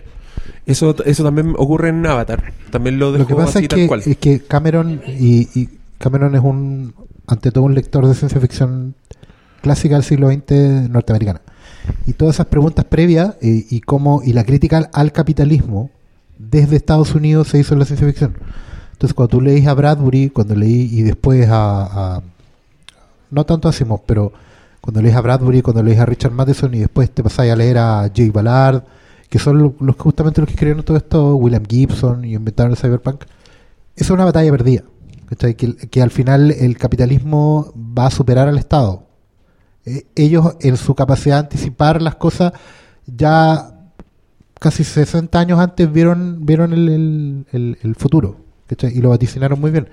Entonces, los cineastas continúan, se paran en- sobre hombros de gigantes, como se dice. Y estos gigantes son los lectores que ustedes deberían repasar de cuando en vez. Los autores. Sí. Sí, ojo, ahí, ahí también hay un tema con que las colonizaciones en general están hechas por privados Además. y que terminan capturando al, est- al Estado o a los gobiernos con eso mismo. O sea que la, la- Se llevó el preciado bonito de Birdman. Eso. Hola, hola. Me llamo Carlos. Bueno, yo en comparación con el compañero opino que la Ripley cuando la pelaron parece que ha pelado, pelado raso. O sea, parece milico para el servicio militar. Ah, es Está verdad. bien. Está como G.I. Un verdadero Sí. hombre. Un verdadero hombre en pantalla. Sí, Antes de J.J. Sí. Y bueno, son dos preguntas un poco más específicas de ambas, un poco más que tiene que ver con años, más que con la película misma en sí, y un poco saber eh, cuántos años habrán pasado antes de que la Sigourney Weaver hiciera Alien a los cazafantasmas, que ahí se dio a conocer en esa película. Eh, Las dos, la 1 y la 2. A ver, Alien es del 79, corréjanme. Ayúdame, Sí. IMDB, amigo. Con todos los efectos que tiene la película, muy bacán. Los Ghostbusters son del 84. 87. No, el 84 y la secuela es del 90, creo. Y Aliens es del 86. O sea, según Weaver está on fire, digamos. Sí.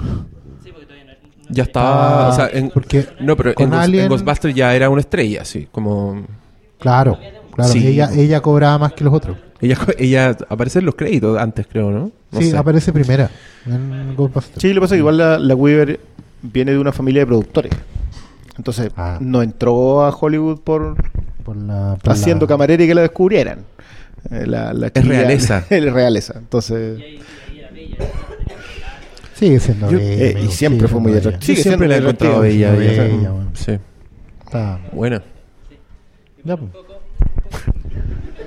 Y un poco, em, la segunda pregunta, que también tiene que ver con años, es eh, cuánto tiempo pasó antes de que hicieran Alien vs. Superman, el cómic, que es muy bacán. Yo lo tengo, o sea, muy, muy bueno. Alien Y vs. ahí se Superman. miden fuerzas. Usted Eso ¿tiene no- no bien bueno. Yo me acuerdo que había una época en que Kevin Nolan, muchos ¿no? versus en los Vamos, está cómics. ladrando. Alien vs. Superman, Era- Batman vs. Superman, muchos versus. Son los de Era- no, pero era- había unos Puros versus cómics. muy atravesados. Había Sí. un depredador versus Alien vs Batman. Predador, Alien vs. Eh, Alien Alien vs. Depredador. que es el Y, mejor y- de todo. y había uno que era había uno que yo encontraba súper bueno que era Robocop versus Terminator. Que Ese está escrito por... Sí, eh, Frank ese, ese tiene un. Ese filete, weón.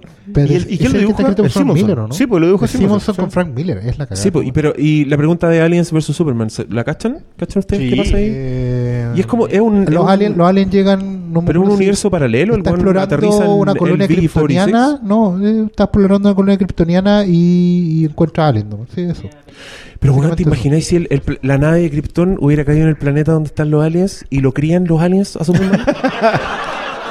Pero no, puede, no lo pueden criar si es, es nido. po, pero no pueden, po, si el buen es de acero, no entran en su cuerpo. No Entonces se dan cuenta que es distinto y le Pero, tiran pero, ácido. pero, No es por nada, pero el facehugger no- no tiene poderes. po, weón.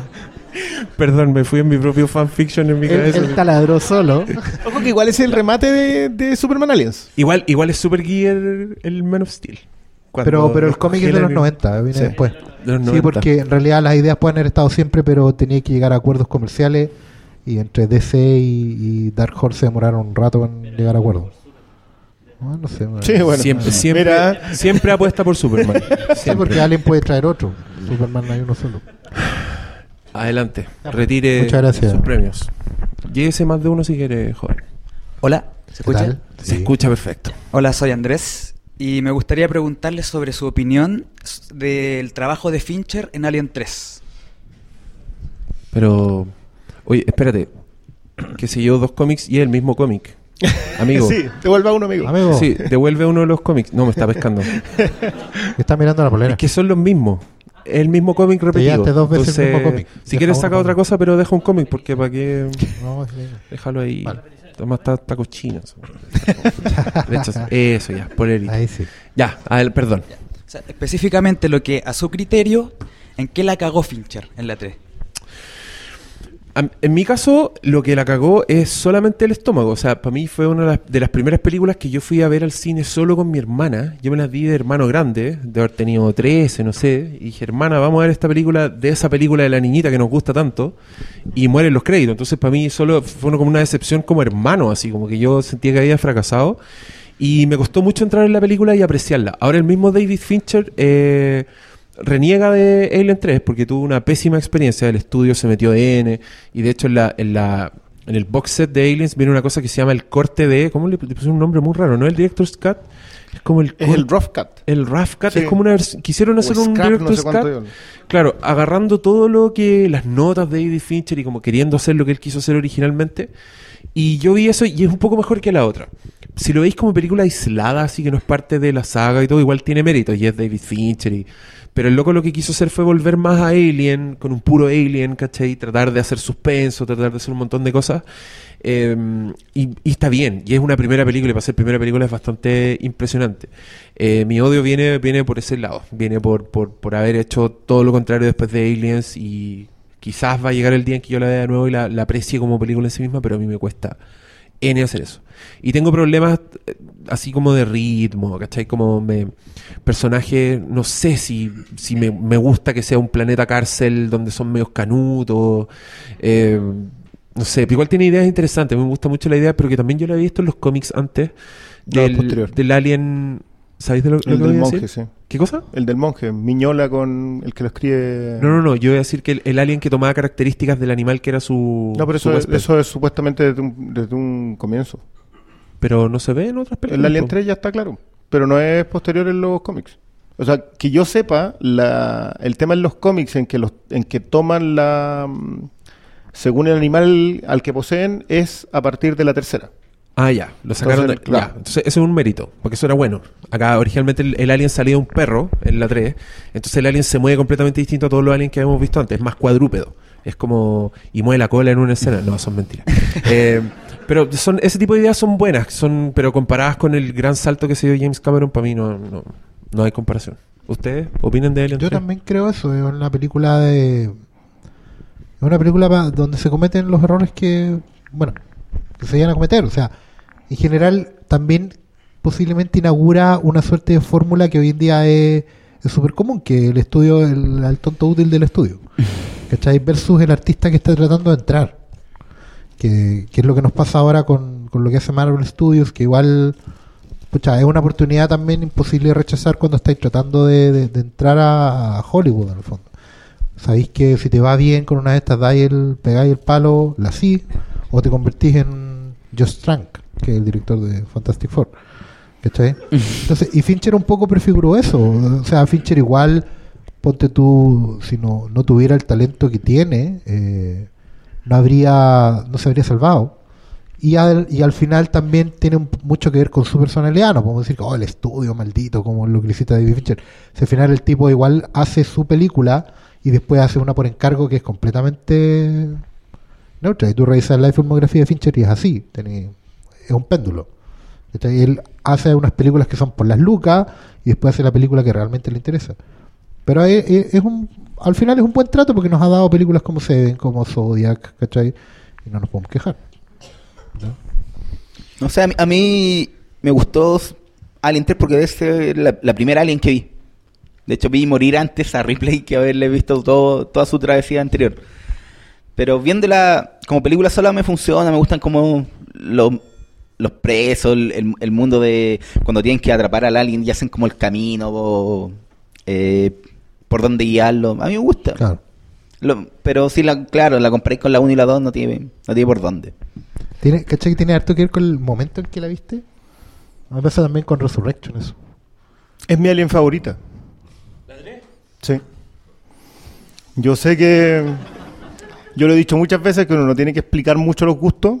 Eh, a mí hay demasiadas cosas que me Pero gustan. estáis en un podcast, estáis cagados, Sí, tenéis que sí, sí, explicarlo. pero- Eh, a mí hay un tema con la redención. A mí me gusta mucho la, la lectura de la, de la segunda Aliens de que la culpa es de Ripley.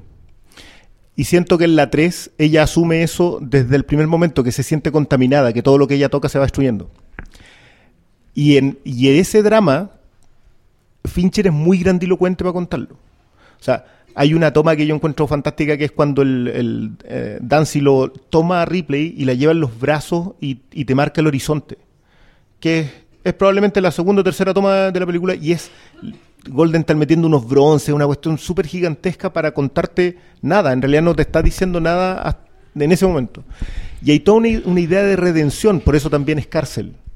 Eh, por eso también los personajes son medios creyentes. Hay toda la idea de que el alien en realidad no es importante. Yo, yo siento, mi, mi mayor lejanía con la segunda es que el alien tiene demasiada importancia, tanto que no hay otra lectura, no hay nada más que contar que acción y nos van a matar y tenemos que matarlo. En cambio en la 3 hay muchas más lecturas con eso. Yo sé que Hasta el tema de la madre, pues sí. todo. Va a ser O sea, madre y, y de vo- un- y volver a, volver a dejar. Exacto.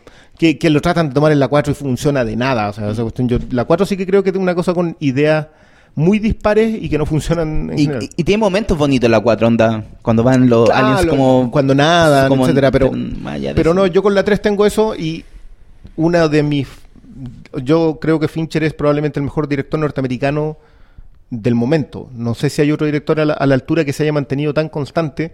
Quizás David Lynch, pero David Lynch es mucho más antiguo y en otra categoría. Pero yo creo que Fincher ya ahí muestra cierto músculo que no tienen otros directores de su categoría. Y, y gente que, que ha ido apuntando hacia otros lados completamente. Pero yo de verdad, por, por mi debilidad por el subtexto, yo Alien 3 sigue siendo mi Alien favorita.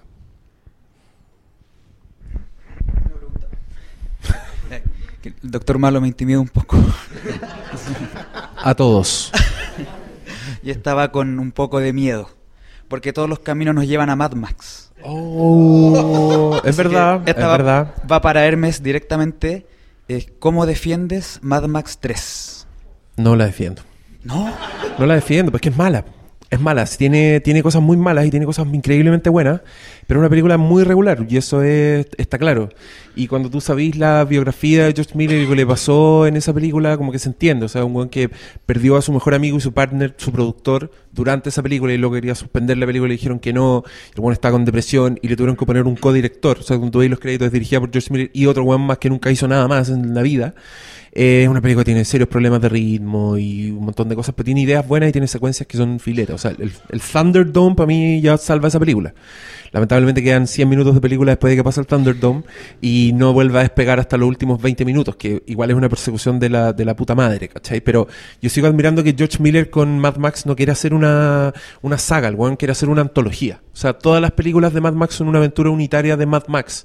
Por eso yo salto cada vez que dicen como, oye, parece que no va a estar furiosa en la, en la otra Mad Max. Obvio que no va a estar furiosa. Y si está furiosa es una traición de los principios de George Miller. Y voy a ir enchuchado a verla, pero voy a ir igual. y, y eso. Y, y es un capítulo más y él es el más débil de todo y eso es, es real. Pero ¿por qué te intimida el Doctor Malo? Por eso. Ah, no sé. Es Ah, que debería- Porque está ahí al En lado. general, sí. sí. Su olor. ¿Puedo abrazarte? Oh. Ya, venga a buscar su premio mejor.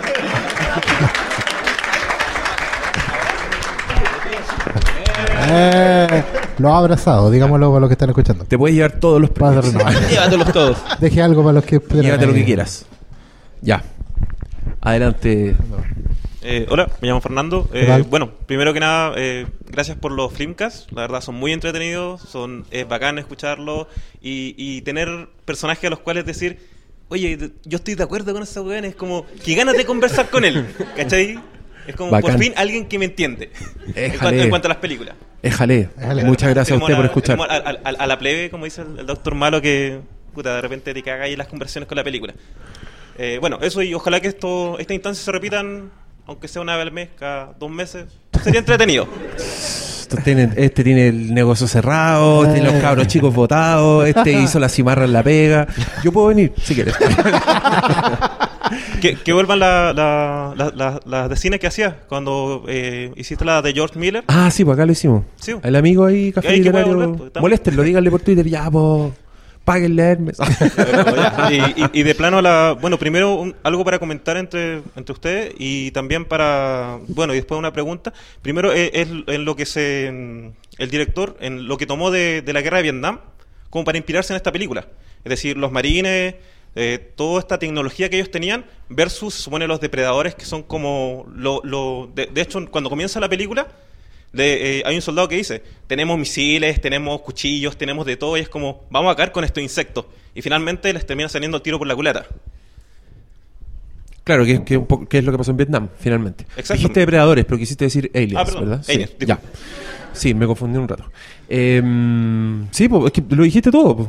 ¿Qué más? No sé qué más agregar. Es, cla- es claramente una cuestión de Vietnam y a mí me parece muy interesante que James Cameron haya escrito esta película al mismo tiempo que escribió Rambo 2 que Rambo, la 1, que es una gran película, por favor véanla, eh, no se dejen engañar por la cultura popular, es la media película.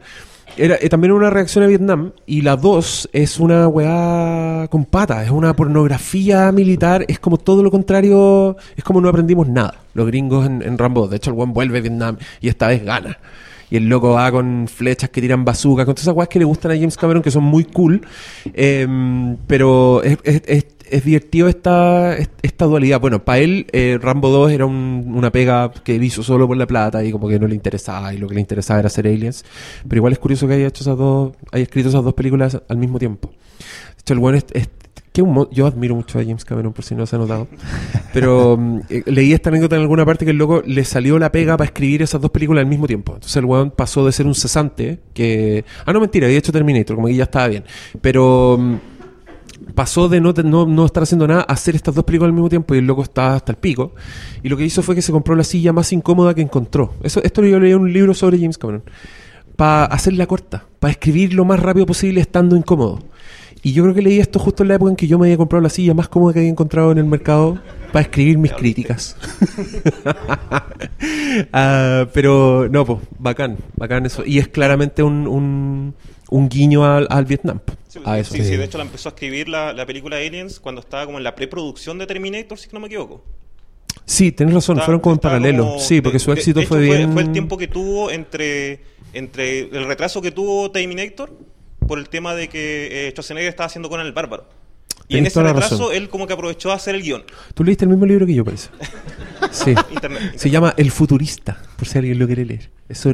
Ah, y por último, perdón, para cerrar la, pregunta, eh, bueno, la Sweeney estuvo a punto de no hacer la película, para los que no saben, fue como hubo un problema con la, con la productora, eh, como que no querían soltar las lucas, entonces ella estuvo a punto de no de hecho le están pidiendo a- al director que no que ocupara otra actriz, o, o sea, entonces, se imaginan Aliens sin la Whitney y, y si llega a ser así, no sé, aquí no hubieran puesto de la época, a ver si la juegan cada uno. Uy, qué difícil. La tiro, me retiro. Yo- ah, No, pero es, es que esa, po. es que esa pregunta tiene. Habría puesto a Linda Hamilton. Si James No, pero Cameron. en- pero en ese tiempo estaba con la oficina, Hart. ¿Ah? Ah, pero así ya, Ah. ya te metiste el cagüín. No, pero James, yo James habría Cameron ha tenido como siete Hamilton. esposas. Eso también es, Sí. es bueno saberlo. No, no, no lo admiro por eso, lo admiro por otras cosas. Eh, no, no sé, juéguensela, po, No, una- Alien una actriz. es Sigourney Weaver. Ya sigo ni muy bien. No, ya. Charlize Theron. Existe. No, pero en esa época de haber tenido como un año, así, lactante. No sé, qué difícil la pregunta. Pero es que en ese, Linda en- Hamilton en es ese tiempo no es las mala. top eran eh, la Sigourney, Debra Winger, eh, Civil Linda Hamilton, Shepard. Civil Shepard podría haber sido también. Civil Shepard. Yo sí tenía una, 86. una Alien y el otro en, en Claro, eh. Es que no, deberían haber puesto a, de luna. Voy a puesto a Susan Sarandon deberían haber puesto a Jessica Tandy, una vieja matando aliens. Da igual que la joven promesa. Con la Angie Dickinson. La joven promesa. Oye, confíen en Brian Cranston, lo va a lograr. Eh, Sí, confiamos, pero no le queda mucho. qué difícil, yo creo que me la voy a llevar para la casa. Te voy a contestar por Twitter, así, porque está, está peluda. No, me- no para mí es verdad. Aliens es Sigourney. es Como, sí, yo sí había leído que este loco echó a andar un rumor bien que era mentira. James Cameron. Eso también lo leí en este libro. que, que es verdad lo que tú decís. La Sigourney no quería, estaba cobrando caro, no le interesaba. Y James Cameron dijo que iba a matar al personaje de Ripley y que otro iba a ser el protagonista. Y era mentira, el cual lo dijo, pero se esparció como el rumor y Sigourney llegó y dijo, ya, sí quiero hacer la película. De hecho, el rumor es que llama a Schwarzenegger. Se que llama. Schwarzenegger. No, es que él habla con el, con el agente. Con el agente de Schwarzenegger. para también leíste el libro? sí, no, sí, Ah, ya. esa es una anécdota bien conocida. Y claro, el agente llama a la gente Sigourney Weaver. Entonces la dejó, la dejó caer ahí nomás. Ah, bien ahí. Qué seco. Cabro. Ya, llévese- pásame, por lle- saque todos los Buscar premios su- que quiera, joven. Aproveche. Muchas gracias. Dale nomás, juegue. Eh, primero quería darte las gracias, Hermes, porque cuando tú quisiste deshacerte de tu entrada del Escuadrón Suicida, fui yo el que la... Tú fuiste el...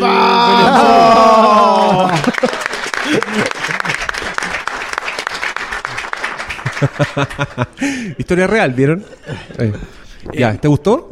Eh, la disfruté. Ah, ya, bien. Fue bacán. Mejor, fue, Eh, fue para sí, mejor. qué entonces. bien. Me hiciste feliz. Ya, me alegro. Eh. Ya, ya, sabes, ya. Mi pregunta no tiene nada que ver con Aliens, pero nombro a Mad Max. sí. ¿Ya? Eh, Es el comodín. para bien o para mal, eh, se va a seguir hablando de Batman v Superman. el año pasado la Warner apoyó a Mad Max y, o sea, para que can- candidatearla para los premios Oscar y arrasó. ¿Ustedes piensan que quizás a lo mejor por estrategia para firmar el universo, este año candidatea a Batman y Superman? No. No tiene No, por dónde. no Sí, yo creo que no tiene por dónde. Pero- a lo malo, pero el Pero, pero técnico- respondámosle la pregunta con, con un ejercicio entretenido. ¿Qué debería postular Warner al Oscar? De lo que haya hecho este año. Ese es el problema que tiene Warner. Que tiene la pantalla muy fría. No, no se nos queda nada de ello. Ese es el problema. No, pero es que el, el punto es que por mucho que potencien, le- le pongan 500 millones de dólares para potenciarla, la academia no lo va a pescar porque al final es un grupo cerrado que el- elige Claro. que va nominado. Por, ah, bueno, a menos que este sea lo cierto que los buenos compran las nominaciones, pero no hay forma. po. O sea, compran las nominaciones en el sentido que le meten mucha plata a las campañas y ponen avisos y te mandan regalos y toda esa weá, pero yo creo que con Batman no tienen por dónde. O sea, te pueden mandar O a Ben Affleck a la casa y No, A lo, no- a lo no- más, a lo más que podría a aspirar es a meter mejor- a, mejor fotografía. van a meter a Batman v Superman en Oscar a, banda sonora. O a Efectos sonido. Efectos especiales. sonido. A banda Yo- sonora yo igual podría sí, entrar a puede- pelear. Puede que en alguno de los técnicos de sonido. Puede que por ahí, pero no. no. ¿Sabéis lo, sabéis lo que sí? Estamos en septiembre y como que son estos dos meses. eh, Yo, yo siempre me acuerdo a propósito del Gran Hotel Budapest y de Mad Max, que son los muy escasos ejemplos de películas que sobreviven desde como marzo, abril hasta fin de año con el envión suficiente para ser reconocidas en la, en, la, en la temporada de premios. Pero eso es muy, muy raro. Casi siempre las películas que van nominadas empiezan a ser estrenadas a fines de octubre hasta diciembre. Este año se adelantó porque pasó lo de Force Awakens el año pasado y que se quedaron muy tapadas. Entonces todos los festivales, lo que pasó ahora con el Toronto, en el Festival de Toronto, lo que pasa en Venecia, empiezan a sonar. Vamos a ver cuáles compra Warner de esas. Y ahí es en donde en realidad se va a ver si, a qué cosa va a postular. Yo no sé, por ejemplo, de quién es Arrival. No sé quién produce Arrival. Y ahí, porque esas son, si son Creo subsidiarias, pues, claro, si son subsidiarias A chicas, puede de que se muevan. Fox Searchlight o Focus Features. esas cosas. De- por ese lado, pero sí, seguro, Warner no le va a meter lucas a crítica a ninguna de sus cosas superhéroes. Porque claramente no le funcionó, si no lo de Suicide Squad no hubiese sido lo que es. No, no va por ese lado, va por la taquilla. Y ese Por favor, premios. Joven, Muchas gracias. amigo del café, cuando. No, no me está pescando. Cuando sea ahora, me hace gesto. Nos corta Ya. la luz nomás. Eh, sube la silla. Desenchufa Bueno, el. Muchas gracias por hacer esto, muy entretenido y eso. No, de nada, gracias a ustedes por venir. Y tengo un comentario y una pregunta. El comentario es, no sé si es un mito o realidad eso que decía que la, cuando la gente, por el exoesqueleto que usaban en Replay, que usaba Replay, eh, después gente que vio la película recibieron muchas solicitudes de empresas así como de logística, de producción, que querían comprarlo porque pensaban que era algo real. Maravilloso. No me extrañaría. Me encanta Sí, esa. Se ve como tan natural y funciona así como necesitamos eso en la, la planta, no sé. Dicen que pasó lo mismo con Mattel cuando salían los skate que, que flotaban en Volver al Futuro 2. Claro. Que fueron los productos que más pidieron. Pero eso ya es como gente tonta. así. Eso. La grúa. La grúa lo necesitamos. Ya. Sí. Y bueno, la pregunta va por un lado de la franquicia de Aliens y viéndola desde otros medios, así como los cómics, los videojuegos, novelizaciones. ¿Tienen ustedes, creen que funciona ahí afuera? Y si tienen algún favorito, de algún cómic favorito. Yo, por ejemplo, podría mencionar para mí el Alien Isolation, el juego, que funciona muy bien. Y eso, si ustedes, ¿qué opinan de eso? Y si tienen algún favorito, algún cómic o novelización o algo, donde funcione bien el concepto de esta franquicia. A mí me gustaba mucho en tiempos remotos, cuando los cómics se compraban en kiosco, el Alien Nostromo. Que sacó Norma. Era Era, una era- Aliens. era en blanco y negro, era hermoso. en blanco y negro, una weá muy Sí. indie. Claro, serie Nostromo. Que uno compraba números sueltos y todo, pero esa era buena. Era como, era como leer esos, esos cómics que te reimaginan la- el, posible futuro para la película cuando no está establecida la franquicia. Era Y muy- que siempre son ignorados. Sí, de hecho. Pero, Esa, bueno. esa es lo que donde salió como una nut adulta, ¿o ¿no? Y el, y el personaje de Higgs está Sí, quemado. sí. Es Sí, así, me acuerdo como- continuación directa Yo me acuerdo haber leído eso y, y que era bastante bueno, pero no me acuerdo, lo gocé, pero en- era una época en que no tenía mucho juicio, como que me gustaba todo lo que llegaba a mí. O sea, me gust- yo leí uno de Batman vs. Aliens y lo encontré en la raja. ¿Batman? Alien? Sí, po, y que lo dibujaba. Bernie Wrightson. Y el, y el, en ese, en ese alien, el bicho se gestaba en un cocodrilo. Entonces el alien era una weá así. Era, Era- como un era Killer Killer Croc Croc. alien, era, era muy bonito. Pero no, no, no aseguro que sea bueno como mi recuerdo. Sí. Y videojuegos no he jugado ninguno de ellos. ¿Tú, malo? Eso, en un último comentario. Eso, nosotros hablamos esto de- del futuro que- que exploran las corporaciones en el espacio, pero en realidad lo estamos viendo en el presente con SpaceX, que es una empresa privada que está De teniendo- Virgin, ¿no? Sí, lo- el mismo creador de, eh, que está teniendo mejores avances en la, en re- la reutilización de los cohetes, mucho mejor que lo que está haciendo la NASA, en el fondo como para abaratar los costos. Se viene Weyland Está Yutani. pasando ya, pues, o sea, Sí. en el futuro. Eso. Sí. Gracias. Gracias a usted. Vuélvase loco ahí. Eh, yo no del no ha bajado nada de esa pila de cachureo, así que llévense con confianza nomás. Del cómic El Alien Salvation, que era justo el que comentaba antes, eh, guioniza Gibbons, dibuja Miñola con Nolan, y es una historia de un sacerdote en una nave evangelizadora. Ah, Que ¿te se gusta encuentra esa- con un planeta- No, es que esa ti? cuestión es muy Ya. buena. Sí, sí. Hola. Hola. Em, voy a tratar de tirar la pregunta lo mejor que pueda porque soy disléxica. No, Ah, voy no a te tratar. preocupes. Nosotros somos Llegaste bien. Eh, ¿Vieron Dune de Jodorowsky? El, el documental de ¿sí? ¿sí? Sí, Ya, mi pregunta es sobre eso. ¿Creen que todo lo que fue como la ficción de los 80, que encasilla lo que fue mm, Aliens y como el diseño de las naves, el diseño de personajes, la atmósfera, todo hubiese sido igual si no se hubiese producido Dune como referencia? Que lo fue para Prometeo, por ejemplo.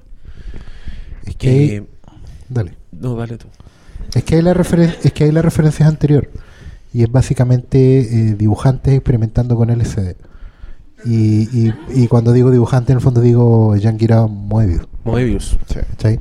Eh, y quizás si tiramos el tejo más pasado, eh, mira, hay mucho, hay mucho, mucha experimentación con drogas en los 50 en las portadas de las revistas de ciencia ficción.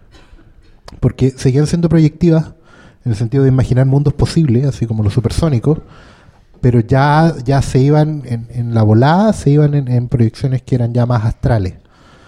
Y, y lo que pasa en el fondo es que ahí los 80 beben de toda esta fuente de la década anterior que tiene que ver con eh, la, la pasada rosca en la cultura en general. Y ahí es donde está metido Jodorowsky. Cuando ves el documental, que ese tipo se gasta la chorrera del chirrión de dólares que se gasta en una semana, tiene que ver con eso, porque no solo en el fondo te conectabas con los cineastas o los comiqueros con los comiqueros, sino que toda el área de la cultura está tocando rock progresivo a un lado, ¿cachai? La pintura está vuelta loca, fuera de la forma, los cómics tenían a, Moebius y, también los cómics mainstream, o sea, tenía a Thor saltando por el puerto del arco iris, ¿cachai? Una cuestión muy, muy pegada en el techo. Entonces todo era muy astral hasta terminar con, con la explosión de la onda disco, y, ¿cachai? Entonces, eh, tenía un fenómeno cultural ahí que termina influyendo todo. Entonces, más que, más que solo que se produzca ese documental, sino que ahí también quizás es como el- la cresta de la ola de esta cuestión y después ya todo empieza a bajar. Pero es bonito ir yendo para atrás y descubriendo todas esas influencias de la influencia.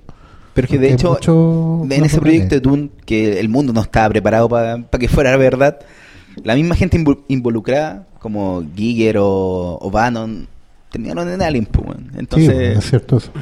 de una u otra forma, no sé, si, si- si- si- se hubiese hecho, no, no habría visto Alien. Ahora, pues, weón. hay, hay que decir también que esa, esa, lo que tú decís es un poco la tesis del documental. O sea, el documental lo que quiere es decirte que eh, de no ser por esta producción no habría existido la ciencia ficción como la conocemos, ¿cachai? Y como eso igual es una agenda documental, yo creo que muchas de las cosas que pasan pasan siempre en Hollywood igual. Como que muchas veces se reciclan materiales, entonces también pasa como una, hay una idealización que es muy bonita en el documental y a mí me, me, me gustó mucho. No sé si fue tan así, la verdad.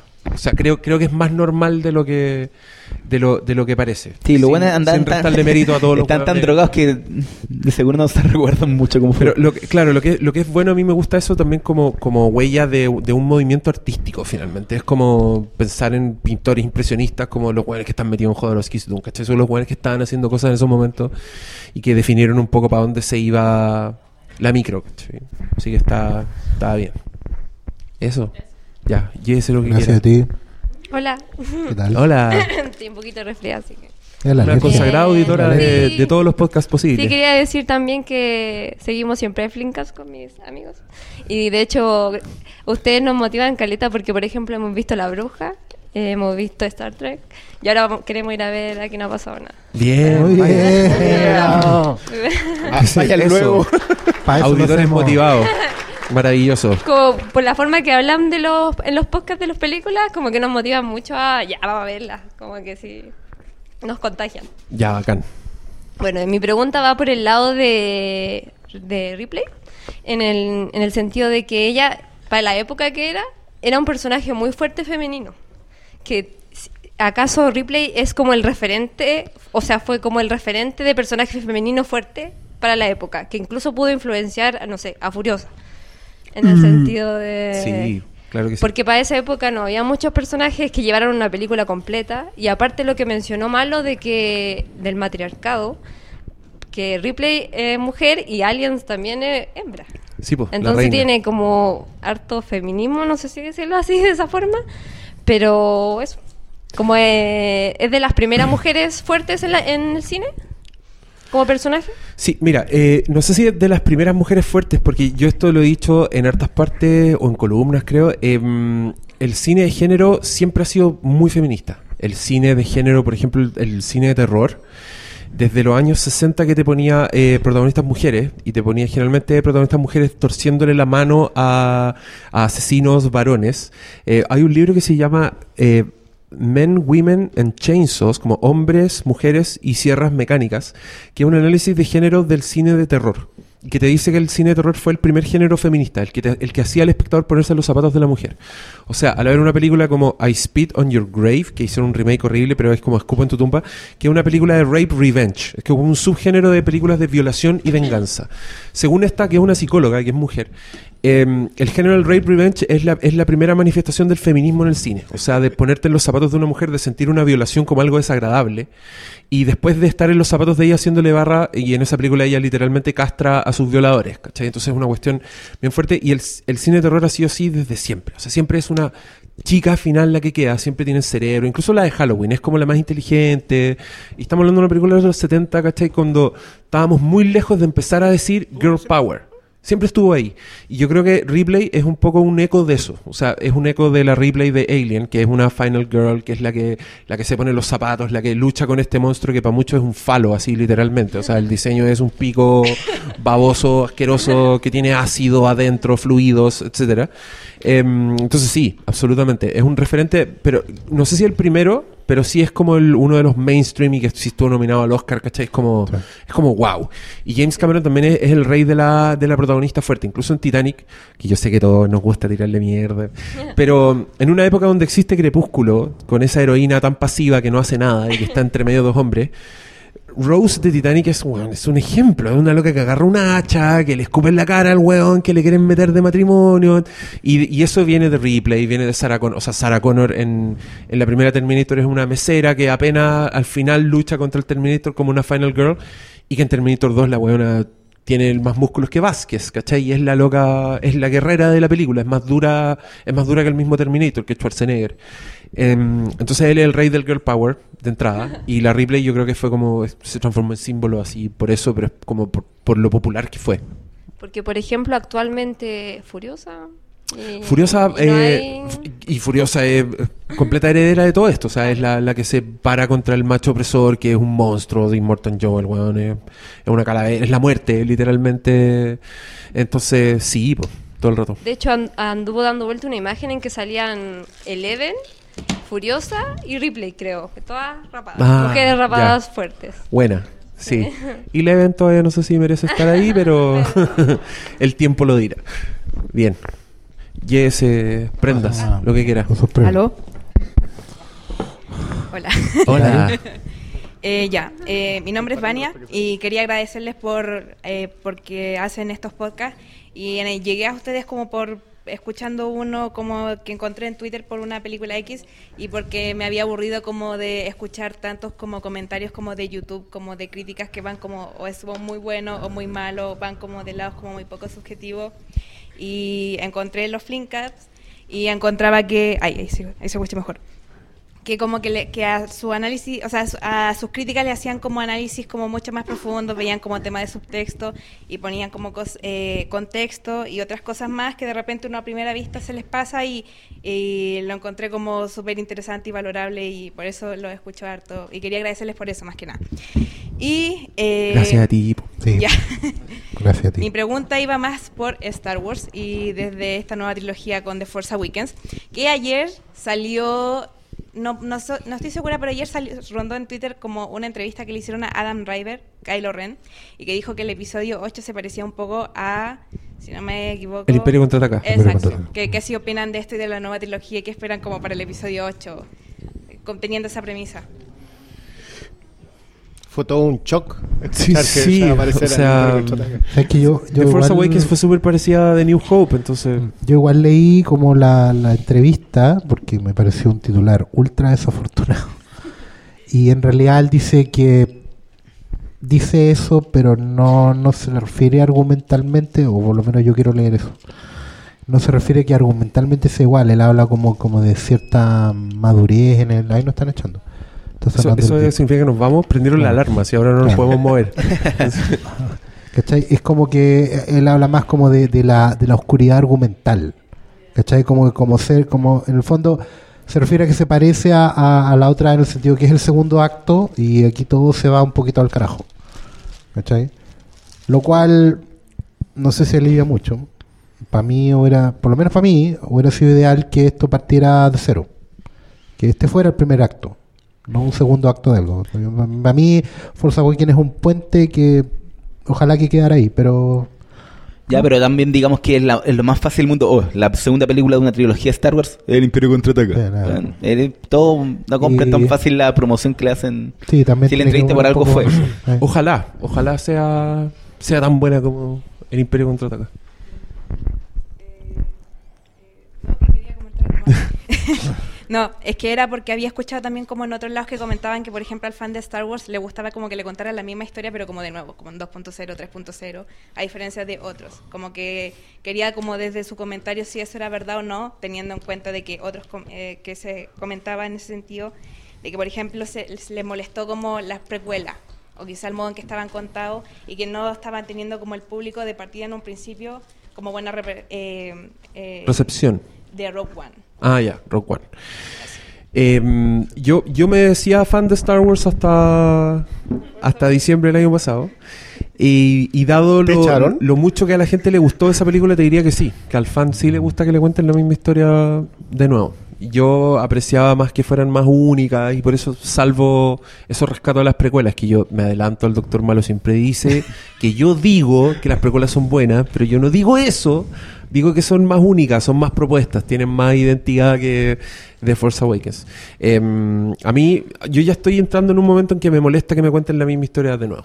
Entonces, si lo van a hacer, que no sé, eh, me cuesta encontrar un ejemplo de una historia que me la cuenten de nuevo y que me guste, ¿cachai? Como que Casino Royale podría ser, pero los cuales le dieron un giro, le dieron nueva energía a esa franquicia que hasta ese momento a mí no me importaba nada, entonces no, no, no nos cuenten la misma historia de nuevo. Por eso a mí me, me desalienta que diga que es el Imperio contraataca de la otra, porque me lo tomo muy literalmente, digo, ya, ¿significa que va a ser el capítulo en que ganan los malos o hay algo más?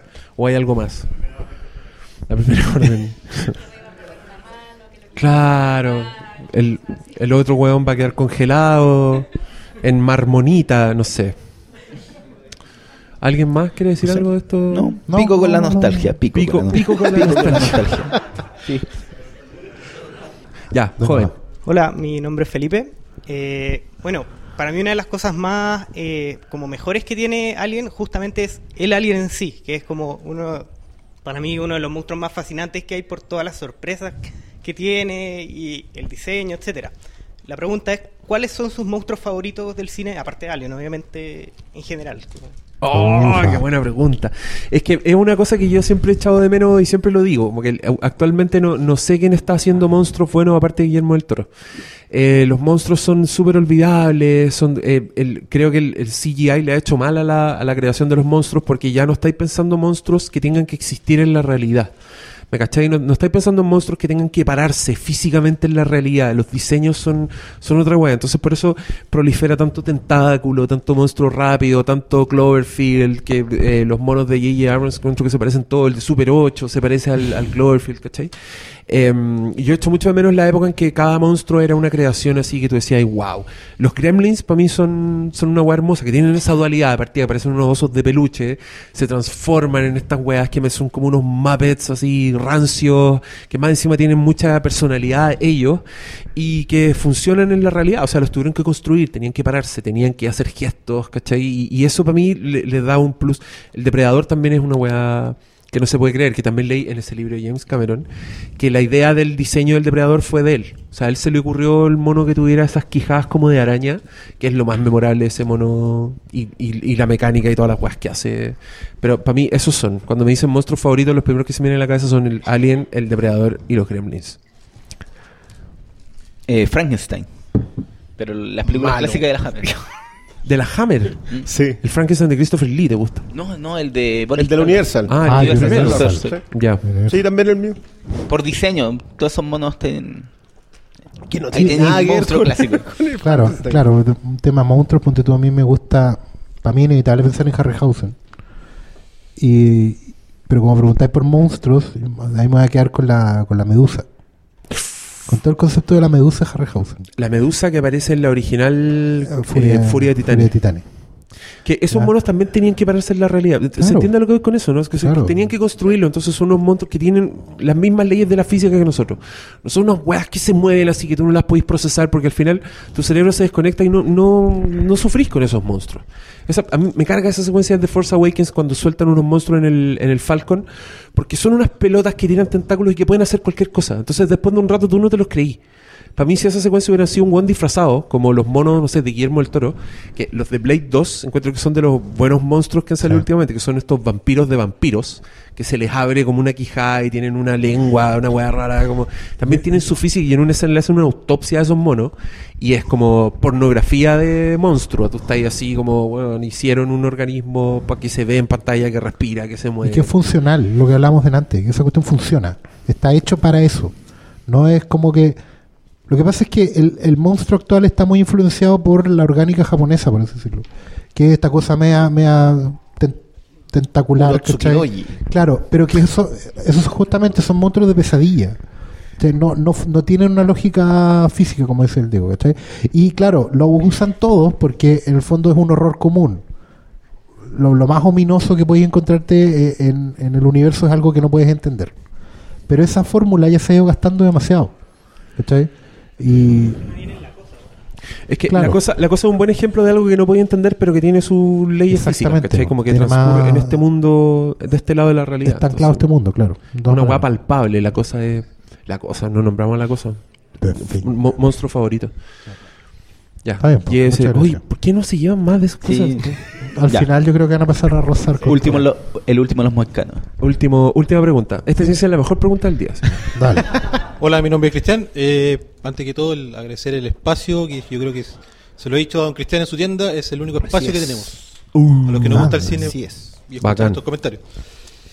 Tengo, bueno, dos preguntas y una sugerencia. Voy a partir por la sugerencia para quizás para un futuro Flimcast Oh. de clásicos.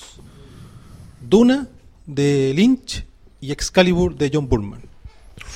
Para que la pensemos y Importante. podamos, Y com- combo podamos doble. comentarla algún día.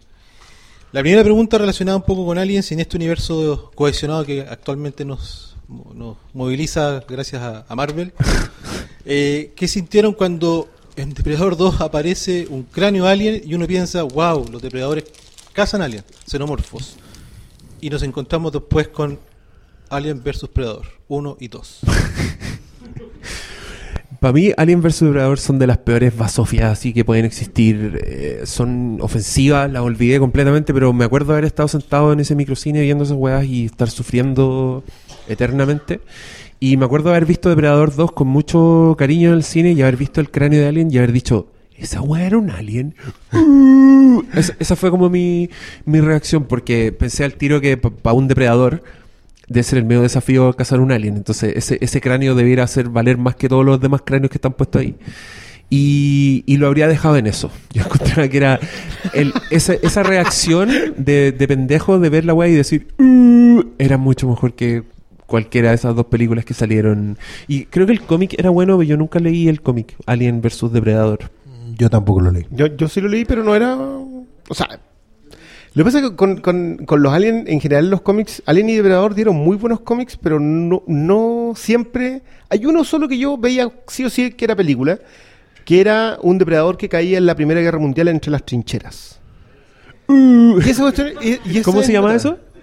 Arenas, Arenas sangrientas. Y ese, ese, sí, hubiese sido una adaptación tremenda. El problema es que después empezaron a ignorar el tema de los 10 años. Porque te acordás que originalmente se suponía que cada 10 años venía el depredador, lo menciona la, claro, en la primera, y supuestamente la segunda corresponde a eso, pero después esa cuestión no. Porta una raja, sí. Porque lo bueno, yo sí creo que hay algo que tiene bueno a Alien Depredador, la, la película, que son tan malas que se volvieron un referente de eso no se hace. Y hasta el momento ha funcionado como, como cuento desmoralizador. Así que yo, yo de verdad lo agradezco. Me- encanta. Como el cuco. así. Sí. Claro. Ojo, tu película puede terminar así. No, y sobre una parte que él comentaba, ¿qué sentimos? Yo- para mí fue como cuando en viernes, no, en, en, en viernes 13-9 parece que... Aparece la garra La de garra Freddy Krueger y se lo Freddy. Fue lleva, la- la- sí. el mismo sentimiento. Oh, y puede ser, y después... Y fue. Y fue, po. Y con mucho más éxito que. Sí, po, es Alien mucho mejor. Jason. Freddy vs. No, Jason. Bacán. Otro Flimcast en que logro tirarle flores a Freddy vs. Jason. Ese va a ser mi próximo clásico que voy a nominar. Y la última pregunta, un poco eh, al Escuadrón Suicida le fue bien. Y la pregunta que dejo planteada es: ¿es bueno o es muy malo que le haya ido bien? Para mí es muy malo. Es muy malo porque sienta un precedente. Para mí el Escuadrón Suicida es más ofensiva que las demás porque siento que deliberadamente escoge hacer weas muy malas y que atentan contra este tipo de cine que a nosotros nos gusta, que es como Aliens. O sea, weas con historia, con estrategia, con escalada, con ritmo, un montón de weas. Suicide Squad te dice, ¿sabes qué? Nada eso importa, solo importa que el tráiler se vea bien, aquí está. Y que esa wea le vaya bien, para mí augura puras cosas malas. Como es, es un mal ejemplo, es lo contrario del, del cuento desmoralizador, ¿cachai? El cuento es, Para mí también, para mí también eso. es malo, eh, porque sobre todo porque le da- da la razón a que en el fondo eh, haya terceros, cuartos y quintos metiéndose en tu trabajo o en el trabajo del equipo, no ni siquiera quiero hablar del director, de un equipo que, que se programa todo un año para preparar una obra y al final haya gente metiendo mano todo el rato. Sin embargo, eh, mi esperanza está en que efectivamente Suicide Squad ha ido bien, pero formalmente no ha tenido competencia. No, no nadie, porque en el fondo también los demás la miraron un poquito a huevo. Yo también. O sea, yo para mí era un estreno mediano, ¿cachai? No sé, una cosa como Tarzán, ¿cachai? Entonces, eh, nadie le tiró nada fuerte a competir. ¿Cachai? Pero es que, no, sorry, pero Star Trek, con todo el cariño que le tengo, nunca ha sido un éxito de taquilla. Star Trek, eh, ¿cachai? Pongamos las cosas en contexto. Sabemos que le fue bien, porque como son la. Como es Hollywood, no sabemos cuánto costó, cuánto gastaron en marketing, y si con los 700 millones está conforme realmente el estudio, porque generalmente estos buenos apu- apuntan a los mil millones, ¿cachai? Entonces no sabemos si 700 millones es realmente una cifra con lo que están salvándose justo o están realmente siendo un hit. Yo creo que sí. Lo promocionaron con Suicide Squad, llegó a los 700 millones en, el- en la oficial de Warner. Y firmaron tres días después un contrato con la Margot Robbie para amarrarla en Warner y con la posibilidad de hacer una Harley Quinn sola. Claramente. Pero ya está pero- todo eso. Sí, pero no- mientras no está la firma puesta, Oye, no está hecho. y con esas noticias desoladoras tenemos que terminar esto, así que gracias a todos por venir. Un aplauso para ustedes. Eh, Muchas gracias al Café Literario Balmaceda por prestarnos el